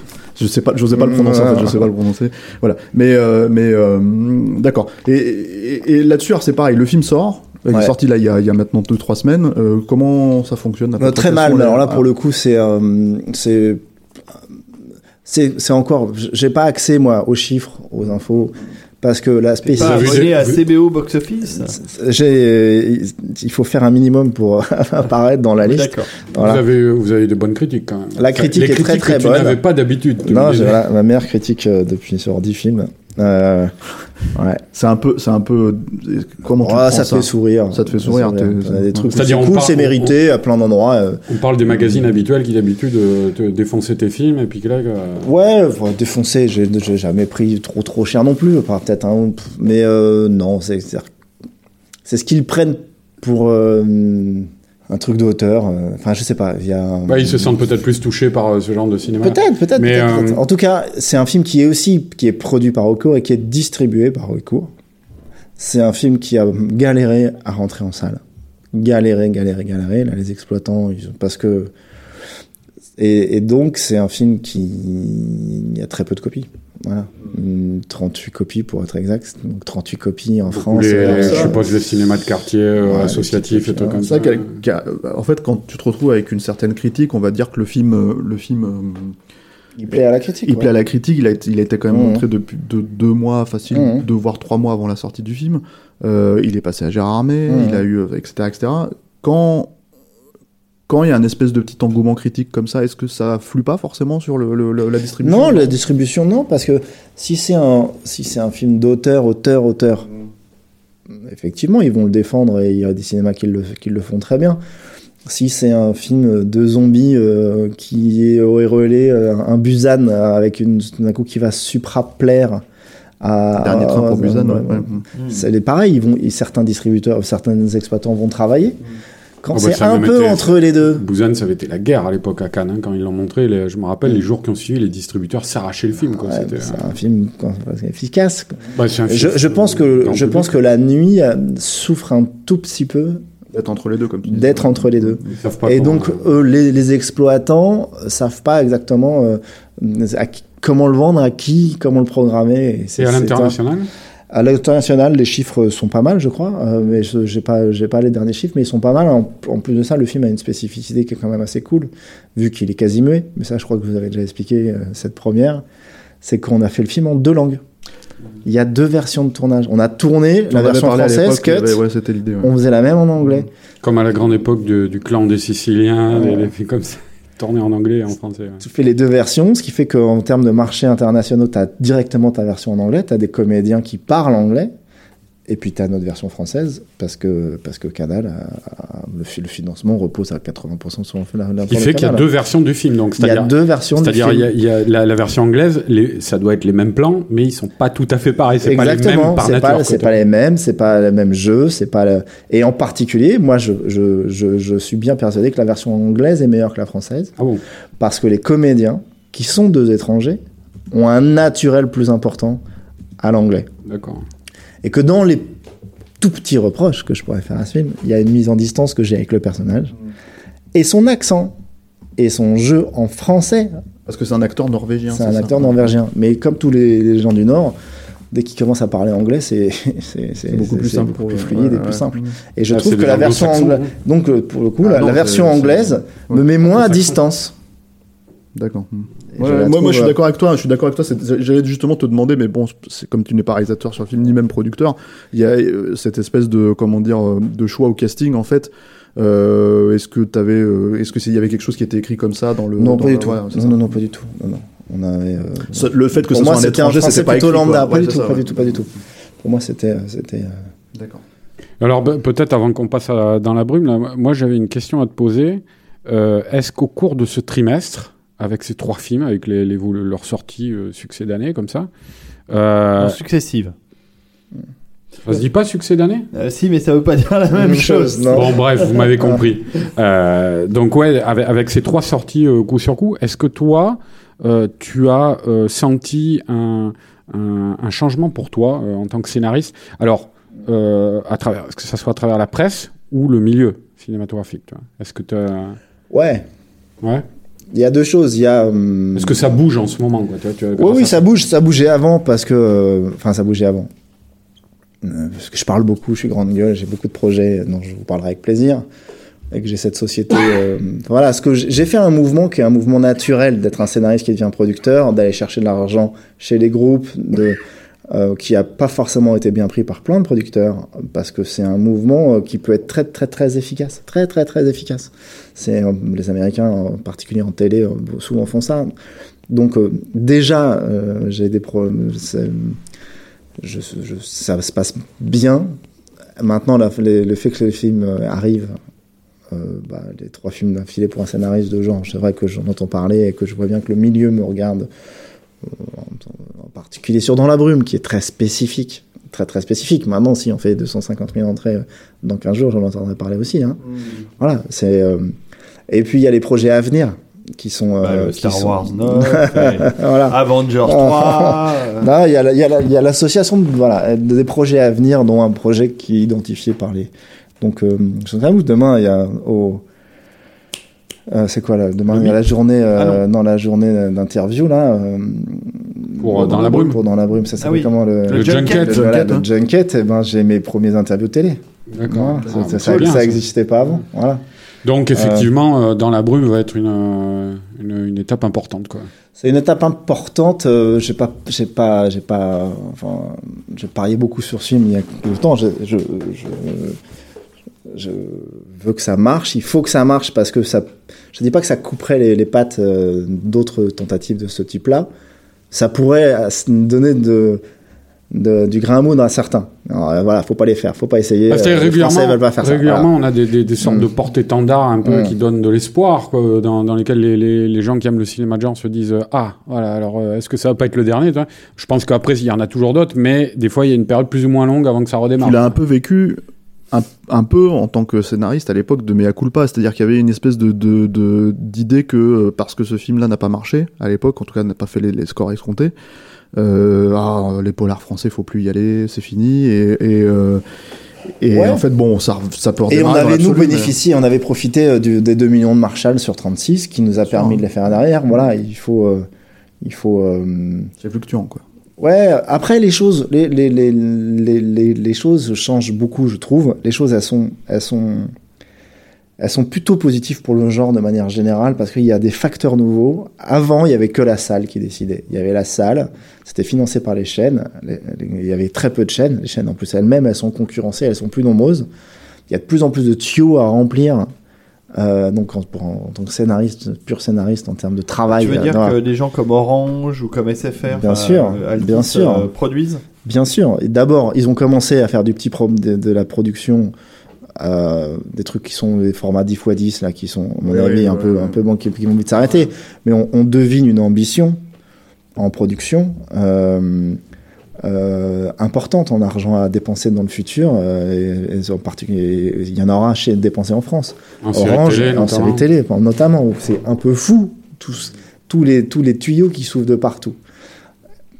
En plus de, de cette guerre, enfin de cette nouveauté industrielle, les plateformes, les plateformes avec la- l'argent fou, Euh, des- chercher le contenu, fou, ouais, ouais. fou, fou, fou, la guerre du contenu, c'est fou, les, les sommes annoncées sont folles. Et pour s'implanter, peut-être que dans 15 ans, ils feront plus tout ça qu'aux États-Unis, ils feront pas semblant de nous draguer. Mais aujourd'hui, ils nous draguent. Moi, je suis un scénariste français, je suis dragué par Netflix. Parce que ils, ils ont besoin de faire du français, de venir s'installer pour faire du français. On verra dans quelques années. Moi, je pense que dans quelques années, Donc quand oui, il n'y aura plus que Amazon et, et, et, euh, et Netflix, ils feront plus appel à nous. Mais euh, Bah ouais, parce qu'il y a. il Y a, y Ou. T'as- certaines, euh, Ah, t'as certains observateurs qui, qui disent que voilà, euh, par exemple, je, je sais quand quand Marseille a été mis en ligne, la saison 2 vient d'être mise en ligne, euh, les gens disaient oui, bon, enfin c'est un coup, euh, c'est OIP, hein, euh, ils veulent, c'est juste un coup de com, quoi. Euh, ils font cette série, mais ils sont pas intéressés par le, le marché européen euh, parce qu'ils ont, euh, ils ont développé des séries dans tous les pays. Hein. Il y a, il y a en Italie, c'est Subura, je crois. euh. Oui, mais après, moi, je Non, pense que. va- Je Ah, pense si, si, si, Ouais, ouais. Mais je pense qu'après, il y a- c'est un autre. euh, Enfin, je pense que quoi qu'il arrive, euh, les, euh, la cette logique de mondialisation, elle pourra pas vraiment fonctionner dans le sens où on reste culturellement Tu crois pas en Facebook, par exemple. Tu, Hein tu crois pas en Facebook, euh, tu penses que c'est une petite boîte qui a pas marché? Non, c'est pas ça. c'est que Je pense, euh, je pense que la mondialisation, elle existe en soi. Ça, je dis pas le contraire. Ce que j'entends, c'est par rapport à du contenu. Facebook, il- c'est le contenu, c'est nous. C'est-à-dire qu'en fait, en gros, si tu es sur Facebook et que tu parles avec des gens, tu parles avec des Français. Donc le truc, c'est que tu peux parler avec des Américains, c'est génial, super. Mais le truc, c'est que tu parles avec des Français. Et généralement, je pense que tu parles, enfin, peut-être pas toi, mais nous, en tout cas, on parle avec des Français. Et le truc que je- j'entends par là, c'est que euh, à un moment donné, euh, même Moi, si je suis on peut ami cons- avec Roland Emmerich sur Facebook. Bravo. Non, avec sa page uniquement. c'est pas lui, tu sais. Et, euh, Et son producteur Dan Devlin aussi. Le truc, que- le truc que je- j'entends par là, c'est que quoi qu'il arrive, euh, à mon sens, hein, il y aura toujours, hein, ça sera peut-être plus sophistiqué, ça sera peut-être encore autre chose, mais ça sera peut-être, euh, voilà, mais il y aura toujours du plus bel la vie, du, du, et, du, du euh, fais pas ci, fais pas ça, ce genre de trucs en fait, qui, qui sont très franco-français pour moi. Hein, euh, ça veut dire ce que ça veut dire dans ma bouche, mais le Ouais, truc mais là, c'est que là, tu parles de séries en plus euh, produites et diffusées par des chaînes hertziennes historiques, tu vois. Quand même, faut Non, mais quand je même sais que je, je, je, je vais pas rentrer dans la critique de Marseille ou quoi que ce soit. Je sais que les gens, il y a un, un problème autour de cette série dans l'absolu, mais ce que je veux dire par là, c'est que c'est Moi, dans je parlais pas la de perception hein. mais moi ce que j'entends par là, c'est que ça reste Marseille, ça reste très français aussi dans une dans une certaine approche avec des acteurs très français. Non, mais je parlais pas de Et- Marseille. Je parlais en fait de le, le- le- la- la- pas mal d'observateurs euh, qui, qui, qui, avaient des problèmes avec Netflix ont constaté, et ça se limite pas à la France, et à les sé- séries qu'ils ont développées dans d'autres pays aussi, que Netflix avait euh, en gros cette idée d'aller dans chaque pays produire une série pour euh, euh, faire plaisir aux locaux. Et Pour le moment, je vois, voilà, moi je vois qu'ils ça comme pas- ça. Ils n'avaient pas de. Moi, je de- vois de- ça de comme, un cheval de Troie euh, industriel, Oui, euh, mais- avec qui ils sont en train de négocier des accords, parce que par exemple en France, il y a énormément de, il y a le, il y a le CNC, enfin il y a beaucoup de, que euh, à terme le modèle, leur modèle économique, il aura peut-être un peu de, il aura peut-être un peu à, Eux le feront peut-être de- comme du, ça. du local. Mais il y aura d'autres personnes qui resteront français. C'est ça que je veux dire. Si tu si tu dis si tu Ah parles oui, de mais la faut que, logique faut économiquement, c'est pour ça qu'il faut protéger nos acteurs français. Mmh. Moi, c'est mon idée. Moi, euh, Canal Plus aura toujours euh, euh, presque moralement, je vais d'abord faire lire un truc à Canal Mm. parce qu'il faut que cette chaîne aille bien. On a trop besoin d'elle. Mm. Le jour où Canal pas- Plus, c'est pas trop le cas en ce moment. mais, bah, je, je sais pas. Le, le- ce que je sais, c'est que le jour où il y a, il y a Canal Plus va vraiment mal, c'est la crise, elle est systémique pour moi. C'est-à-dire que le jour où Canal Plus arrête de dire, voilà, j'arrête de payer le cinéma français, le système, il se pète la gueule. Après, c'est euh, c'est- bon, c'est encore un autre débat, et je pense qu'on va, on sort vraiment du truc là, de ce, de, de ce, de ce pourquoi Moi- moi, j'avais un- mais, mais, mais je pense que Canal Plus doit aussi évoluer avec les mœurs, quoi. C'est-à-dire que là, Ouais, le, problème, c'est qu'ils sont encore un peu trop dans une espèce de logique. les choses, euh, les choses sont lentes, dire. anciennes. Ils font des programmes qui sont pour le moment, pour moi, pas assez genrés. C'est-à-dire qu'ils vont, qu'ils font les mêmes programmes qu'ailleurs, mais pas, euh, pas. Ils, ils, sophistiqués, ils les font quoi. mieux, Ouais. mais c'est les mêmes. Mm. C'est pas des programmes différents. Quand Mm. tu t'abonnes à HBO, t'as des programmes différents. Ouais. T'as que, pas- Net- que Netflix, que- effectivement. voilà. c'est ça, ça, je trouve que ça fait partie Ouais, des ouais. trucs, mais moi je, je désespère pas, euh, qui- parce qu'en plus c'est des gens intelligents et puis je- pour le coup je leur parle beaucoup et j'ai des projets de série très genrés dont on va parler. dont on a parlé. Et il y a un autre truc auquel je crois beaucoup, c'est la, la culture générale du public qui, via les séries américaines, bouffe du genre, mais à la puissance 10 par rapport à nous, même qui sommes des geeks, qui sommes allés chercher des trucs à des endroits. Maintenant, la, la, la, la- le public de masse, il bouffe du zombie. Il, il regarde Game of Thrones. Mm. Il Walking voit des trucs de super-héros. mm, mm. Et ça, c'est euh, un, Enfin, on, a, on l'avait peut-être oublié, mais euh, de, de, historiquement, le grand public n'a jamais eu de problème à, à faire. euh, de- alors, peut-être après sur des trucs spécifiquement peut-être plus horrifiques comme les zombies, peut-être, hein, mais je veux dire, des dragons, des machins comme ça, des- le, le grand public a toujours aimé ça, quoi. À la télé, euh, à la télé, on a, enfin, il y a une, il y a une démonstration. je trouve qu'il y a de plus en plus de genres quand même. Alors, tu parles dans la télé française Ou le- la- la- que le, le public français bouffe de la série américaine de genre, qui prépare pour moi, qui nous aide, voilà, à, faire en sorte que le que le, le, terreau du genre, le terreau fantastique, il est, moi j'ai j'ai ce sentiment-là. Revenons sur dans, dans Ouais. la brume. Ouais, on va C'est un repartir peu sur- éca- écarté quand même. Ouais, on on en a pas trop parlé et puis euh, et puis il faut quand même qu'on avance là-dessus. Mais le truc avec dans la brume, c'est que euh, bon, moi j'ai vu le film, Arnaud n'a pas encore vu le film, donc euh, donc voilà. Et on va Moi, je verrai essayer- pas le film, voilà, c'est comme ça. Non, ça dépend si Olga vient, c'est ça? Si Olga vient, j'irai le film. Euh, Voilà. Festival. Ouais, j'ai ça, Olga ouais. Korilenko. Bravo quoi. Euh, Ah bah moi, je suis T'es complètement... vraiment corrompu. Ah, totalement. Voilà. Je croyais que t'aimais que les actrices asiatiques. Euh, bref. Ouais, je, peux, je peux faire des exceptions pour euh, qui Bah, est il quand aime même- bien aller voir ailleurs de temps en temps. Enfin, que Madame Ogia euh, sort, sort tout de suite. hein, nous parlons de, de cinéma. Bref. Oui, le, bien sûr. le truc avec euh, Dans la brume qui est intéressant pour moi qui ai vu le film, euh, et, et je pense que la bande-annonce le spécifie, en tout cas en une image vraiment clé, hein, je pense qu'elle est la, la dernière image de la bande-annonce, quand- enfin la première j'entends, c'est-à-dire quand il se retrouve sur les toits et qu'on voit la brume sur tout Paris, quoi. Euh, ça ressemble pas à un film français. C'est-à-dire, j'entends par là que, en tout cas, ça n'existe pas. C'est-à-dire, ça ressemble à un film français, mais ça n'existe pas dans le cadre, euh, dans le cadre d'un film français. Oui, mais ça, les Américains peuvent le faire aussi. Je vais ajouter un truc. C'est que dans la brume, en tout cas la bande-annonce, ne ressemble pas à un succès d'année de The Mist. de- Emploi Touché. Emploi de ça n'a bon rien à voir. aloi. Il n'y a, pas- de tentacules euh, dans la brume. Il n'y a, pas de monstre. il y a pas de monstre. Et il n'y a pas d'ouverture sur une autre dimension dans cette brume. Euh, Contrairement. Après, je à- devrais peut-être pas le dire. Hein, c'est si, si Oui, tous mais ceux bon, qui sont fans pas- de The Mist veulent aller voir le film, qu'ils y aillent. Ah bah Le- oui, Ah oui. là, tu viens de perdre toute une Ah partie ouais, du ça, public. Là, et merde, le Ah, il y en avait trois qui connaissaient The Non, Mist. mais ceci étant Faut-il dit- encore l'avoir vu ce film Ceci étant dit, parce que vous voulez qu'on parle de Dans la brume, donc laissez-moi parler de Dans la brume, un petit peu pour, introduire, euh, Laissez-le parler, comment dire, le, le sujet. Euh, c'est un film qui reste euh, aussi euh, dans, une, le- dans, dans, dans la logique d'écriture que tu as toujours eu, qui est finalement assez tenue. C'est-à-dire que tu... euh, tu c'est un film à, à portée humaine, Mhm. donc on s'attache vraiment à la logique des personnages et à ce qu'ils doivent se traverser.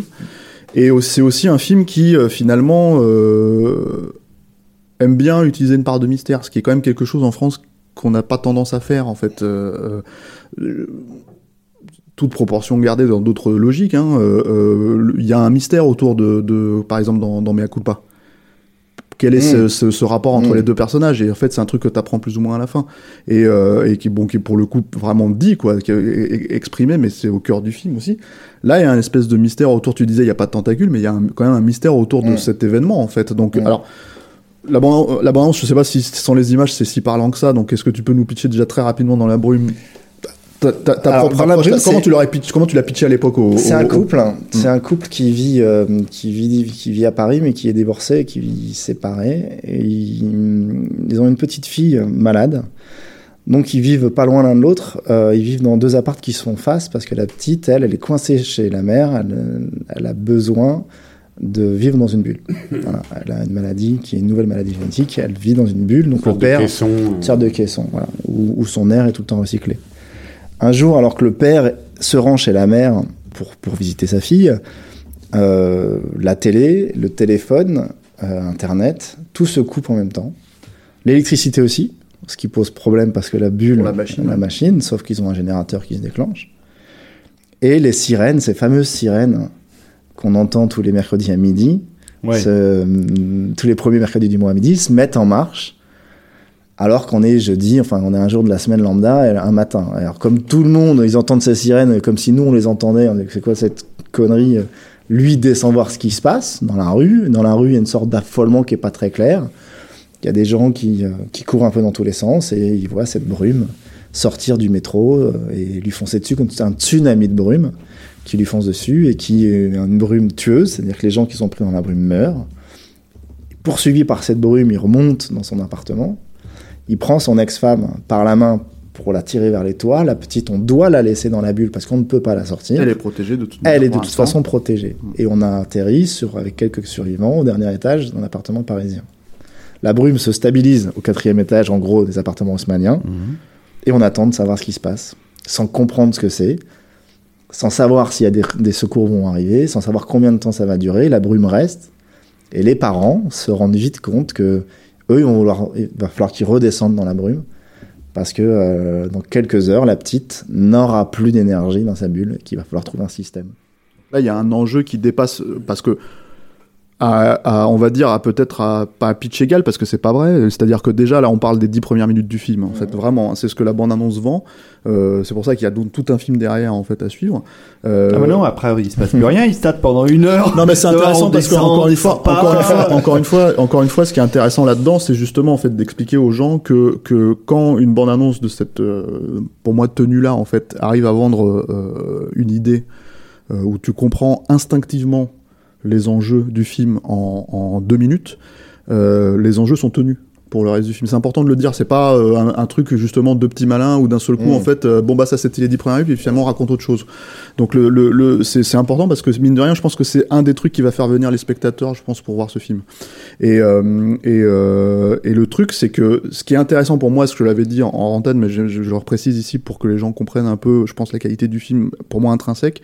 Si vous aimez à bout portant, si vous aimez Mea Culpa, si vous aimez ces films qui sont, encore une fois, bon, dans leur genre respectif, des polars, ce genre de choses, Pour elle, euh, pour elle, évidemment Mhm. aussi, je pense beaucoup. Moi. voilà, si vous aimez ces films-là, euh, il faut comprendre que non seulement euh, il y a la logique et la qualité d'écriture qui est là au rendez-vous sur ce film-là, mais qui est, à mon sens, augmenté par un pitch euh, très très prenant en fait, et qui du coup change euh, la donne. C'est-à-dire qu'on peut presque dire, je vais pas dire ça comme ça parce que ça, je, je veux pas que les gens considèrent que c'est pas forcément une qualité. Mm. On peut dire que quelque part il peut y avoir les mêmes péripéties que tu pourrais avoir dans ces films-là, mais qui sont justement en fait à mon sens augmentés par tout le euh, world building, Mm. c'est-à-dire la construction d'univers qu'il y a autour, c'est-à-dire la façon de présenter Paris autrement, la façon de, de comment dire euh, de de, bah, de repenser du coup les enjeux par le simple fait que on est dans ce contexte-là et non plus dans un contexte policier, non plus dans voilà.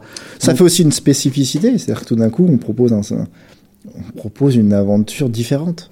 On propose un spectacle différent, Voilà, une ça. aventure différente, une, Une manière menace de voir, différente. une menace différente, une manière un de film voir d'action, Paris. d'ailleurs C'est pas un film d'action, non. Ça peut, il y a des Non, séquences. parce qu'on on, on sait pas trop ce qui se passe. Bah, Ah, c'est un, moi, c'est un, c'est, pas un spoiler de dire que c'est une logique de survival. C'est un survival dans Paris, euh, mais euh, euh, euh, Un film d'aventure urbain? Je sais pas, je tente. moi, mais pas ce, sont des, ce sont des personnages euh, euh, très normaux, nos héros. Ce sont des parents euh, qui se, dé- qui se démènent comme ils peuvent, comme, euh, comme tout parent, pour C'est-à-dire, sauver leur môme. le- le- ce qui est intéressant, moi je trouve, et quand on voit, là, quand on voit la bande-annonce, euh, alors encore une fois, moi je n'ai pas vu le film, hein, mais ce qui est intéressant, ce qui est frappant, c'est que ça, ça propose euh, un genre euh, qui est qui est, qui est, qui est pas du tout courant, quoi. Euh, C'est-à-dire, on, on commence comme dans un, le cadre d'un film urbain euh, parisien, euh, et d'un coup, cette menace qui arrive, quoi, va totalement redéfinir cet environnement. C'est-à-dire, ça va devenir euh, donc, un, un univers de, de survival, d'aventure, de, où, où- où, en gros, euh, l'univers des personnages quotidiens change totalement et, et, Ouais, et, d'un- d'un- d'un- et contient des enjeux différents. et très vite, en quelques minutes. Oui, parce que alors et avec un état très simple, t'as un, un, un, t'as un niveau de Paris où tu vis, t'es au-dessus, et t'as un niveau de Paris où t'es mort, t'es en dessous. Et pourtant le film se passe beaucoup en dessous. et pourtant, on va y aller en dessous. Voilà, c'est ça. Ouais. C'est-à-dire que c'est ça qui est intéressant dans, la logique du film, c'est que pour ceux qui ont éventuellement vu La Nuit a dévoré le monde, euh, sur lequel on pourrait dire qu'il y a entre guillemets un point de départ similaire. Je dis entre guillemets sur Ouais, l'aspect non, mais survival. Paris. euh, ouais.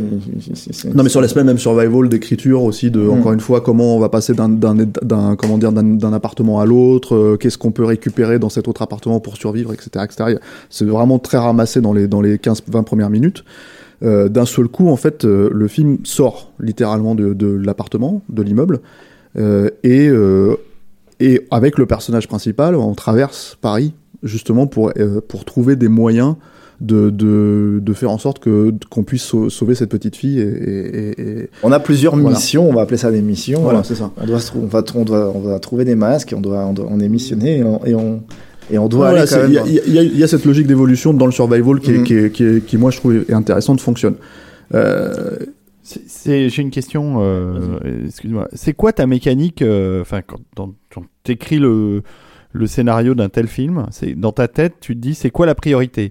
Euh, Amener des éléments originaux, euh, que la mécanique de, du, du thriller, enfin de, de l'angoisse, soit euh, sans Ouais. arrêt sur un fil tendu. Enfin, c'est quoi Alors ta le rythme, le rythme, c'est quelque chose euh, très important pour moi. En général, dans les films que j'ai fait pour Fred, ou euh, et d'ailleurs dès que c'est pas assez rythmé, c'est vrai que j'ai tendance à, à me crisper. Mais euh, il y a ce que vit le spectateur. Ne pas oublier ce que l'expérience que il a. Ça, ça, ça donc c'est l'écriture, le le prendre par la main pour qu'il rentre dans ton univers, pour qu'il accepte les premières idées et qu'il se dise pas au bout de deux minutes, ouais, alors n'importe quoi, euh, ok, je vais me faire chier pendant une heure et demie parce que j'y crois pas. Donc c'est lui faire gober l'histoire, faire en sorte qu'il se projette. J'aime bien ça à la place du spectateur quand tu lui fais vivre quelque chose d'un peu dingue. Euh, être ludique donc tout le temps. Ludique, ça veut dire avoir un bon flow de scénario, un flow où il s'ennuie pas, pas tout lui dire pour que lui dans la salle de Fasse cinéma fasse le travail, soit flatté de le faire. Et euh, c'est même pas pour le flatter, c'est que tout d'un coup, euh, euh, il est obligé de rester attentif parce que je lui ai pas tout dit. Euh, ça, c'est un truc que je Oui, fais puis il y a beaucoup. des interrogations, Il y a des interrogations euh, à venir, quoi. Et puis après, euh, de la pure, pure, automatiquement relancer, relancer et, euh, et faire en sorte que les enjeux. Moi, je préfère des scénarios simples, efficaces, avec un enjeu costaud, où on lâche pas vraiment les gens. Moi, j'ai une question par rapport à ça qui est, euh, qui, euh, qui est un petit peu à double tranchant, mais c'est pas. Mm. Voilà, je, je vais insister sur la qualité à la base de, dans, la brume. C'est-à-dire que, en gros, euh, il y a, encore une fois, si vous avez aimé ces films, comme tu l'as dit pour elle, euh, mais à culpa, Mm. euh, à vous portant, on retrouve à la fois la qualité d'écriture, la les qualités humaines et d'émotion. Personnellement, en tant que spectateur, j'ai eu un ou deux manques. Et, euh, et, euh, et, euh, on en avait un petit peu parlé en Mm. antenne, mais peut-être que tu peux en parler aussi ici. Euh, quand, quand justement, en fait, tu dois être très rythmé. C'est encore un film, là, il faut Mm. le dire, c'est une heure et demie. hein. c'est Mm. serré, euh, Mm. voilà, ça, ça, ça va vite. Euh, Est-ce que tu t'autorises euh, quand même des plages où tu te dis, mais j'aimerais que ça soit un tout petit peu, qu'on reste un peu plus avec les persos, ou en fait, non, j'ai besoin d'avancer dans oui, le plot. oui, non, ça dans- dépend. Non, non, il y a des, il y a des, il y a des rendez-vous. Il faut que les personnages soient vrais, se parlent. donc, euh, euh, je, je ne me, je- enfin, tout ce que j'écris ne dure pas euh, 1h24. Hein. Il, y a, il y a des films de 2 heures. Ça non, parce que en fait comme Fred, comme Fred, tu m'avais dit et Fred nous l'avait dit ça euh, dans des interviews qu'on a fait sur Capture d'ailleurs. Vous avez dit on a tendance à écrire euh, et, Ah, là, et toi tu fonctionnes comme mm. ça. Ouais, voilà, c'est ça Mm. très très euh, très très serré Bah, ça, euh, sur à bout portant, c'est le, c'est le cahier des charges.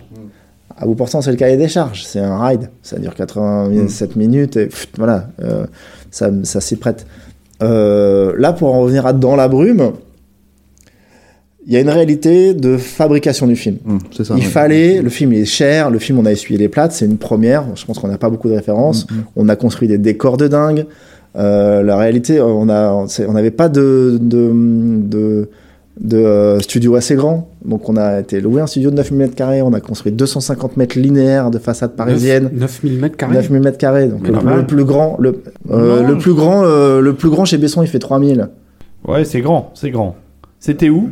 Eh ben, c'était pas un studio, c'était un hangar industriel euh, Ah oui, à 50 km de Paris, parce qu'on n'avait pas de studio assez grand.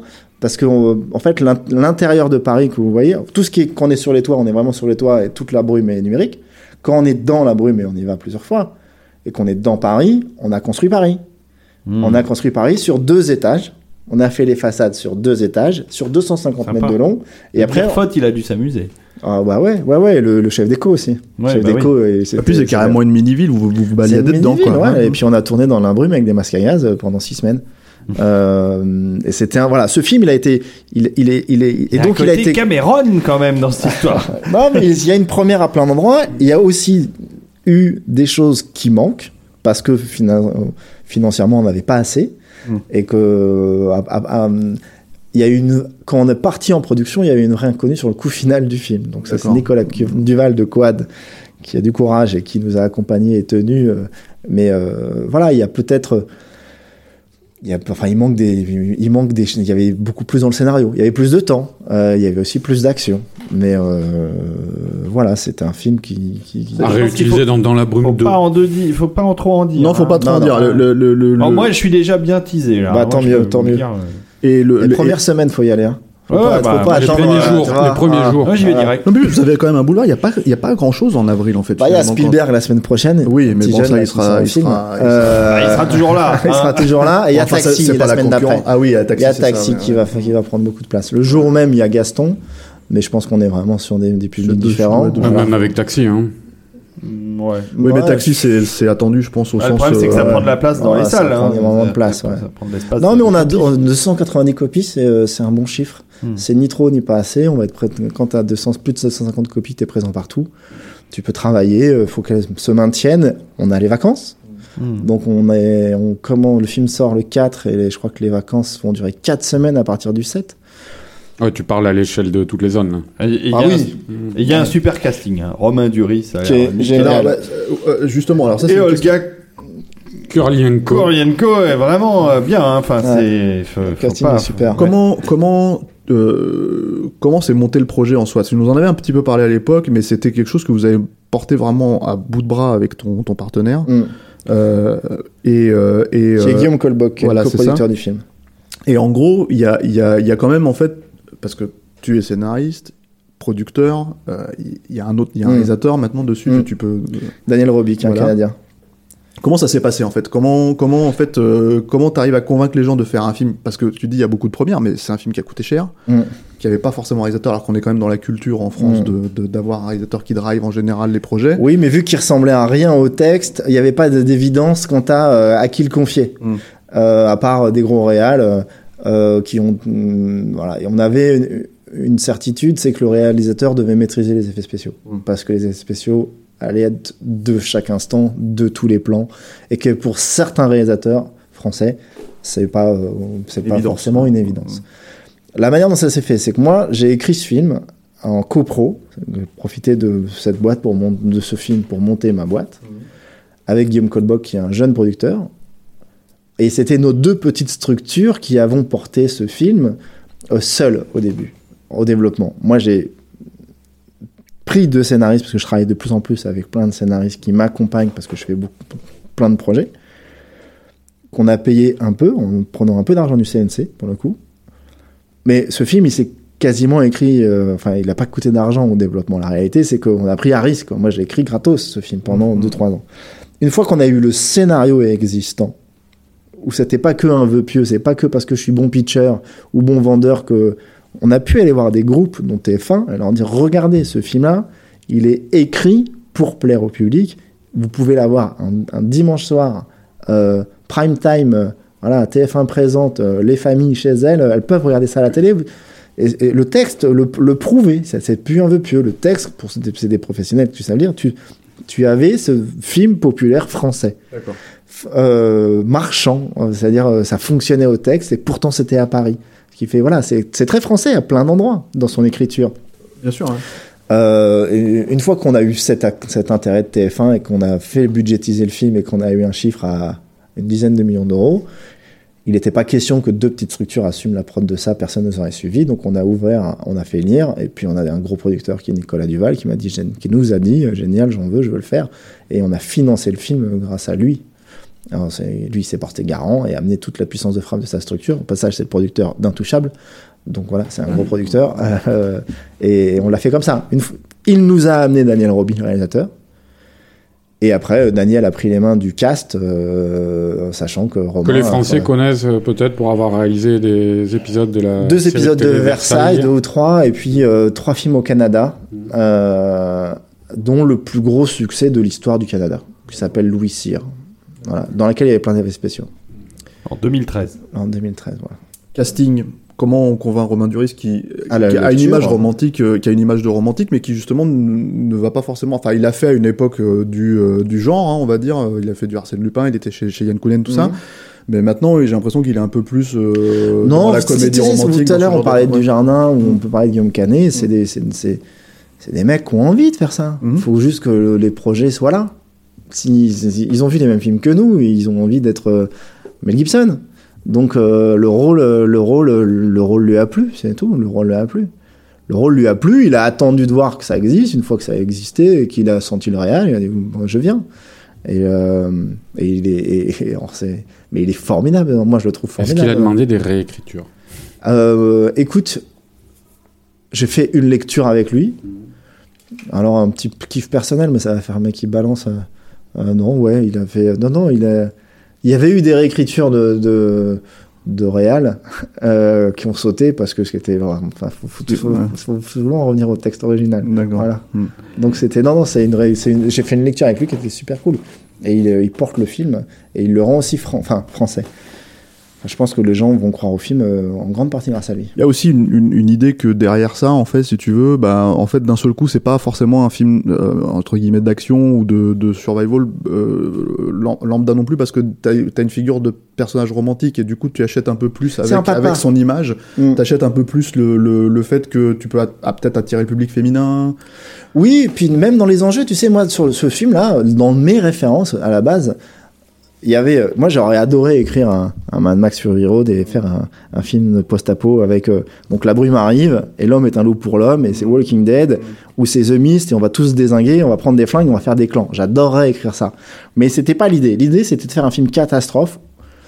Alors, ce que je vais te dire, tu l'as pas forcément vu dans le film parce qu'il y a des séquences qu'on sautait. Mais ma première ambition, c'était dans un cadre de film catastrophe, le type que tu croises dans la rue dans Paris, ou l'autre survivant, il te tend la main. C'était pas complètement d'aller se raconter euh, ce qui se passe dans les survivals. Il y a un peu de ça, hein. à un moment donné, il croise un type, mais c'est un, c'est un, c'est un, C'est un- survival. La pro- ma première intention, c'était plutôt, quand c'est le cas d'une catastrophe, ben, tu, euh, tu, il y avait de la solidarité, des- tu croisais des, des, des- C'est pas un film d'action, en fait. C'est comment tu réagis, comment tu réagis à une catastrophe qui vient euh, massacrer, euh, voilà, tuer plein de gens dans Paris. Donc, euh, dans la brume, sorti le 4 avril, on, verra si euh, Voilà. s'il va confirmer sa nature de, de game changer euh, euh, pour l'industrie, on vous encourage à aller le voir en tout pour l'industrie et aussi pour ta carrière qui s'annonce donc euh, où il y, a- il y a les projets qui s'amoncellent. Oui, alors justement, euh, profitons de cette dernière, ces dernières minutes euh, du podcast pour euh, parler des projets à venir.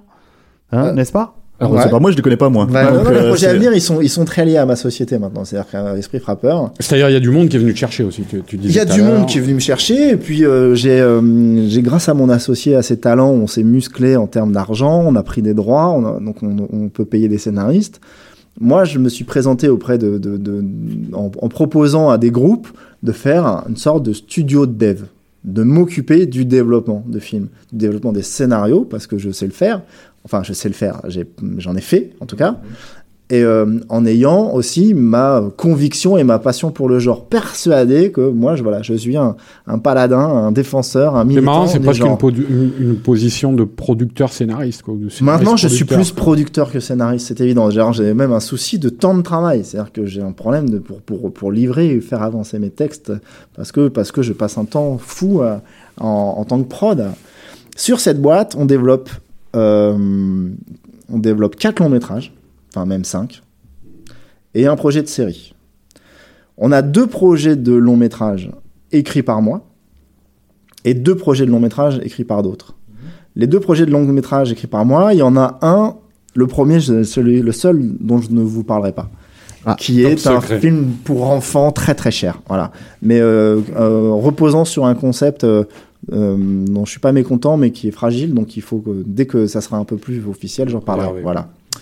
Le deuxième film, c'est pareil, dans mes envies de film, envie de faire un cinéma populaire de genre, ça renvoie aussi beaucoup au cinéma qu'on voyait, mm, pour moi, le cinéma français, À une époque, à une certaine Mhm. époque, à l'époque de De Broca, euh, ou même ça- ou les Belmondo, tout ça, Belmondo, ouais. et puis même les, les grandes comédies de de de, euh, de, de je ne sais Uri, enfin voilà, qui Mhm. étaient quand même aussi des films, des, Oui, des films, euh, où il y avait, de la, enfin, il y de avait des scènes d'aventure euh, dans la grande de vadrouille. dans l'aventure la- fun, dans quoi. l'aventure fun, du décor, du spectacle ou de l'épique, etc.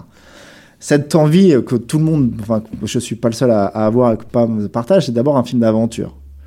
Un vrai film d'aventure, où la, pas une comédie d'aventure, mais un vrai film d'aventure où l'aventure n'est pas prétexte à mettre un casting de comédie.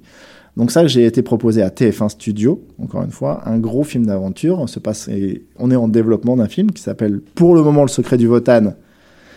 C'est un titre de travail, hein, ça pourrait s'appeler vraiment autrement. Le secret du vote. Ouais, c'est un titre de Dans travail, la jungle. Non, j'aurais pas dû vous dire ça. Voilà, ça s'appelle l'aventurier. Dans la jungle. Voilà, c'est euh, c'est un un un trafiquant d'art en Indochine en 1927.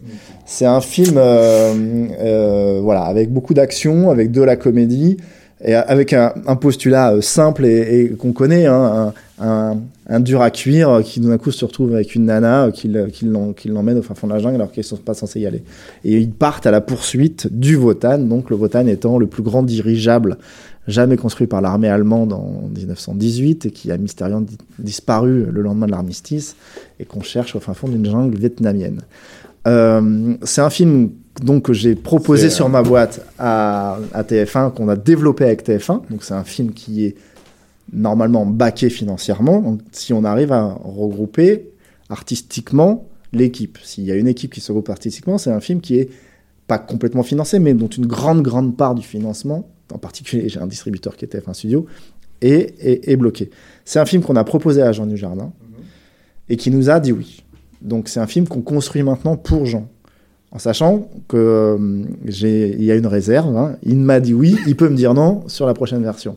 J'ai théoriquement un oui de Jean Dujardin, et c'est- euh, en- à la mise en scène surtout, c'est un film qui sera mis en scène par Alexandre Aja, Qui revient en France, quoi. Qui, qui revient en France, très qui fait cool. plein- Et Ouais. ça, c'est une exclue que tu nous Ouais, as ouais. réservée parce que euh, Ouais. on l'a vu nulle part pour l'instant. Non, non, c'est euh, voilà, c'est le. C'est un projet. Là Ah, où il va falloir un gros budget là derrière. C'est un film qui, un- de, qui- c'est un, deal. Ça fait moi, ça fait partie de mon deal avec TF1 au départ, c'est-à-dire, il faut que ça rentre dans une enveloppe, sinon on ne financera pas le film. Et il y a un plaf- il y a des plafonds de verre en fonction des économies. Mhm. Là, c'est un film qui est très cher, mais qui ne doit pas être trop cher.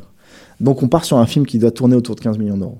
Ah, Voilà. Ça reste quand même euh, reste- abordable en France, quoi. Il y a eu des films. euh, Il y a eu, mais il y a eu des trucs qu'on ne refera pas. C'est moins cher que Valérian. C'est moins cher Après, que Aja, il a une expérience aussi euh, il a une expérience, aider à gérer un budget alors, pareil. à l'inverse, il est cher à faire parce qu'il a aussi, euh, il est aussi, mais euh, il est intelligent. euh, non, non, enfin vraiment, c'est une rencontre super. On a le même âge, on a vu les mêmes films. Voilà, on rêve tous, on a tous vu Indy, voilà, mon film préféré. Enfin, vous avez beaucoup parlé, vous parlez de Spielberg beaucoup en ce moment.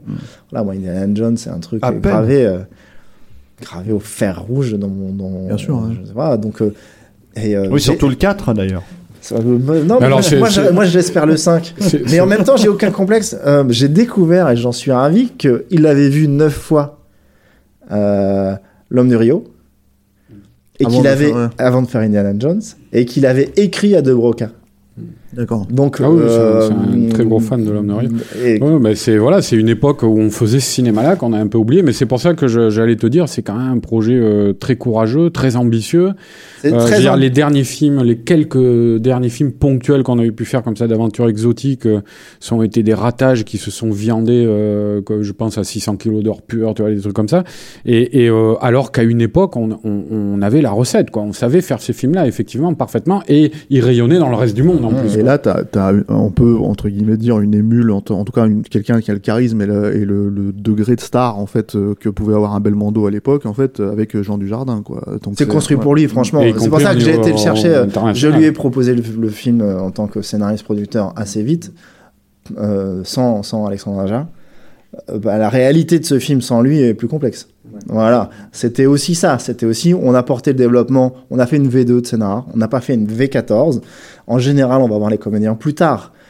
Mais euh, ça participe de ce que je propose, euh, qui est un peu nouveau en tant que producteur, qui suis à la, enfin, je suis à la fois le scénariste et le coproducteur. Là, j'étais coproducteur avec TF1 de leur dire, vous n'avez pas payé euh, 14 versions, parce que s'il dit non, voilà, si Jean Dujardin n'a pas envie de ce film-là, euh, comment le, faire derrière dans cette économie-là est beaucoup plus compliqué. Donc on a été, et, et d'ailleurs, à la fin peut-être que tout ça n'existera pas. Hein. Je vous ai parlé de dans la Bible il y a trois ans, il se trouve que ça existerait tant mieux. Mais on est dans des, enfin, il y a énormément de développement et de films qui se font pas. Ben, On cherche des recettes pour les faire. On a, ce qu'on n'a pas, enfin, ce que j'ai pas perdu, c'est l'envie de faire euh, du genre et du genre, euh, du genre grand public. Et, et ce film d'aventure, on est en plein dedans. Donc celui-là, il coche la case aventure. Celui-là, il coche la que t'as- c'est quoi les autres cases? Voilà, non mais Ah. parce que tu nous as parlé des deux projets euh, Écrits écrits, par toi, euh, celui dont tu veux pas parler et euh, Ouais. celui-là. J'en film ai un autre qui est déjà écrit et qui est un film dont je vous ai parlé il y a trois ans et qui est le seul qui, a- qui est resté tanké parce que j'ai fait d'autres trucs et je me suis pas occupé, qui est un film, euh, un survival épique, enfin une sorte de western en 1500 sur fond d'inquisition. Euh, petit film qu'on va faire en anglais. Ah, c'est petit finalement parce que Petit. ça avait l'air plus gros dans ton esprit. non, en fait, ça n'existe. C'est- trop adulte, euh, Mmh. trop dur euh, pour être mainstream. C'est euh, voilà, hein, il y, a il y a des mercenaires, il y a l'inquisition. On est dans la montagne en 1550. Les mecs ont des voilà, ont des, ont des pratiques. euh, et voilà, c'est un film hyper violent. Ma ref, ma ref récente et absolue, c'est Apocalypto. Euh, Ouais, tu parlais de Conan, de bien, euh, c'est des films que j'adore, qui sont pour le coup compliqués à financer en France. Moi, je réfléchis beaucoup à comment on les fait. Celui-là, il est compliqué.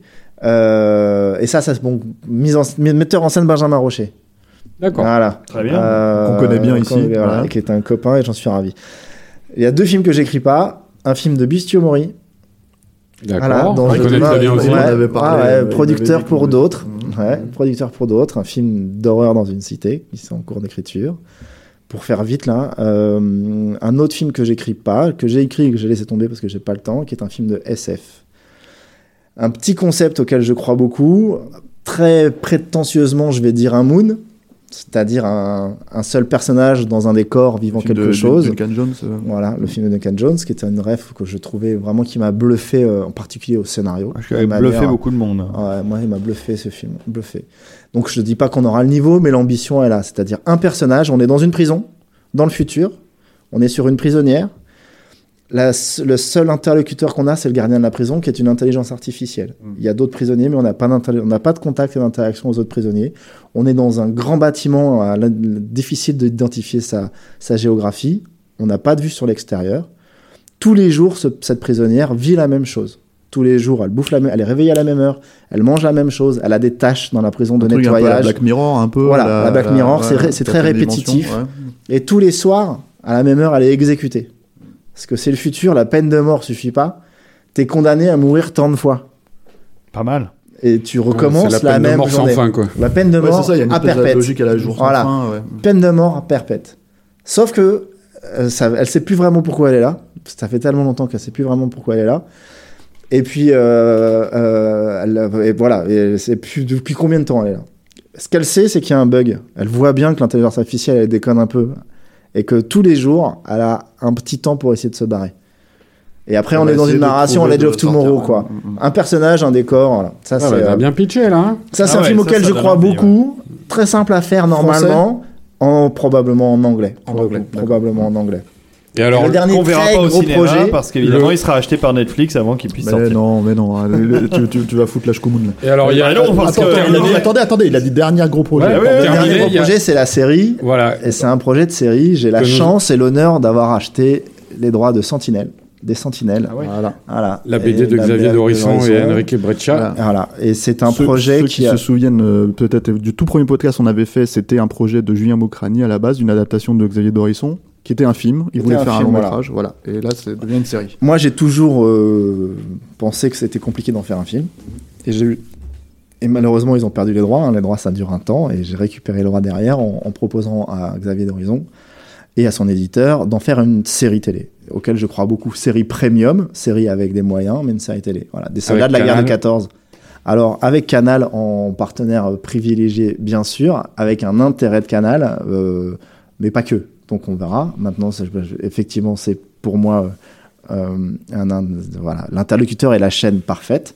Sauf que j'ai hum, décidé avec mon associé de développer seul un temps pour porter plus loin le développement avant de me mettre d'accord avec qui que ce soit, sachant qu'on a des offres de plein de groupes et de plein de gens. Ouais, parce Hein. que alors, c'est en, euh, en, en trois mots, quoi, cette histoire de soldats. euh, Ce sont des soldats de la guerre de 14 dans les tranchées, quoi. Dans les tranchées, qui sont transformés en Robocop et qui sont très vite en quête d'humanité. Voilà, qui sont de- devenus des machines à tuer et qui ont oublié. Alors, sachant que je me suis très éloigné de la BD, Voilà, ce que tu très très dit. éloigné de la BD. La simple création du Fighter, la simple création de ce super soldat est un sujet en soi. Euh, dans un, c'est l'une des arches de la saison. Voilà. Mais c'est un projet sur lequel j'ai peu travaillé euh, parce que je faisais autre chose l'année dernière, sur lequel je suis euh, À fond. très investi et à fond dans le texte depuis euh, quelques temps et qui avance bien. Donc, euh, j'espère que tu officiel- développer l'univers considérablement. Voilà, de- de là, il y a une art, il y a les arches de la série, il y a la Bible qui est posée. euh, Je retourne voir Canal avec ce matériel-là. Avant, ça aurait été, c'était trop tôt en fait pour me mettre d'accord. Sachant qu'ils attendent le matos. Maintenant, rendez-vous. Alors là, rendez-vous dans trois ans parce qu'on se parle d'une série. Euh, c'est du premium ou rien. C'est-à-dire c'est un Ah, 5 tu peux par faire épisode que dalle, euh, ouais, ou rien. sûr. Mais en même temps, j'y crois beaucoup et je suis pas le seul à y croire. hein. Vraiment, j'ai des Dans cette de volonté euh, d'étendre l'univers, euh, tu, tu- tu m'avais parlé, il y avait l'ambition d'essayer de faire une sorte de Games of Thrones à la française. Quoi. Alors, j'ai pas parlé de Game of Thrones. Alors, moi, je Parce que pas. tu je- dit. Non, non, c'est impossible. Alors, pardon, mais c'est impossible que moi j'ai employé Game of Thrones là-dedans. Ce ce que j'ai ouvert, ça peut pas être une série de guerre. C'est à 30% sur les champs de bataille et à 70% à Paris, la série. C'est obligé. Il y a des labos, il y a de l'espionnage, euh, il y a de la politique, il y a des soldats dans les ministères qui sont pas d'accord, il y a les familles, il y a, la femme, les fa- il y a des personnages féminins, etc. Et j'ai ouvert à d'autres types d'univers. Je savais peut-être parler mais des trucs de scanners. De furie. C'était ça que je dit. Parce que il y a euh, du télépathe, il y a de la, en tout cas, il y a, y a de l'étude sur télépathe. Il y a, donc j'ai poussé le curseur fantastique, qui est tout est créé par Xavier et son, enfin, voilà, la, la base et la sienne Ouais, est est- énorme. Mais j'ai poussé, poussé des curseurs fantastiques et surtout, j'ai dû, pour la faire exister, la série, la, la mettre en, à Paris. Une série de guerre avec que le champ de bataille, euh, de- on n'aurait pas ouais, structure, ouais. financer, etc. Non, mais c'est-à-dire, on avait vraiment parlé de Games of Thrones, mais en fait, tu m'avais dit, euh, on parlait pas en termes d'histoire, d'éléments euh, intrinsèques à l'intrigue, tout ça. C'est en termes de pouvoir éventuellement, si succès il y a, Ah, saisonner. Développer l'univers Ah ouais, développer dans l'univers. des Moi, j'ai un truc qui s'appelle la guerre de et 14. l'étendre, voilà. Je commence en août 14. Et on verra où ça Euh, va. et quoi. après, pfft, voilà, et je peux tuer des persos, j'en mettrai d'autres, c'est la guerre. Donc, euh, c'est un truc qui permet sériellement, euh, qui, est assez fort. Bon, Voilà. voilà. Voilà le gros projet. Eh ben, Du pain sur la planche. formidable. Et en attendant, le 4 avril, Bah oui, euh, dans la brume, Dans la brume, ouais. voilà, venez nombreux. Allez-y, Voilà. plusieurs fois. on va y aller. On va y aller. Merci. Eh ben, Bon, bah, merci, voilà, merci à toi. Merci euh, à toi. euh, C'était un beau bonus. Alors, euh, on est en fin d'émission, mais je, je me permets quand même. quand Bah, très vite, très vite. Je me permets quand même de signaler que les Nuits au Max continuent et qu'en avril, il y aura Dans la brume à voir, mais que le 13 avril, il y a une nuit Ghibli supplémentaire. Parce que je sais pas si vous vous souvenez, les amis, mais le 14, elle était complète, la nuit Ghibli. Voilà, ça y est, c'est officiel. une autre, ouais. Elle est en ligne, vous pouvez y aller. Et il y aura Cécile Corbel qui va jouer euh, pendant 45 minutes quand même. Et que nos auditeurs se rassurent, on va continuer le dossier Spielberg. Oui, Voilà, alors ça c'est non mais ça c'est une obligation. Voilà. Puis t'as un petit événement là dans, euh, bientôt là aussi, euh, David. Ah ouais, il y a plein de choses. Il y a euh, euh, donc il y a une soirée Starfix. Je sais pas si le podcast sera en, en- en ligne, mais il y a une soirée Starfix au Club de l'Étoile où on va voir euh, Dark Crystal et euh, Labyrinthe euh, coup sur coup. Euh, D'ailleurs, Pascal Logier a dit qu'il voulait venir avec son gamin, et c'est pour ça il m'a demandé euh, Dark Crystal, il passe bien en VF, hein. et on va le passer en VF. Par contre, on passera Labyrinthe en VO. Euh, Pascal qu'on salue puisque son film sort là. euh, Il est sorti déjà. il est sorti. Et pardon. un film de genre qui a fait 130 000 entrées euh, cette semaine. Pas mal, pas mal. On te souhaite la même chose avec Ouais, dans la brume. même plus, Même plus, plus, plus. Enfin, bon. Oui, oui, t'as as raison. C'est tourné en anglais avec des acteurs anglo-saxons. et Tout à fait. Euh, et puis, donc le, le dernier euh, gros truc, c'est à la fin du mois d'avril. euh, C'est le festival euh, de Martigues de science-fiction euh, à- où on espère. Avec euh, Olga. on va faire, on va demander à Olga de venir. Hein on lui, on, on lui écrit euh, juste à- à- quand on aura coupé les micros. on Le envoie- MSFFFF. le. MSFFF. Voilà. Martigues MS3F. Science Fiction euh, Film Fest. Festival. Exactement. Ah oui, parce que Martigues. ça, ça se passe à Martigues. Voilà, près de Marseille. Bon, allez, je vous embrasse tous. Je vous dis à très bientôt pour du Spielberg probablement. Voilà. Et puis allez voir euh, dans la brume. Merci Guillaume. Merci à vous. Merci. Merci.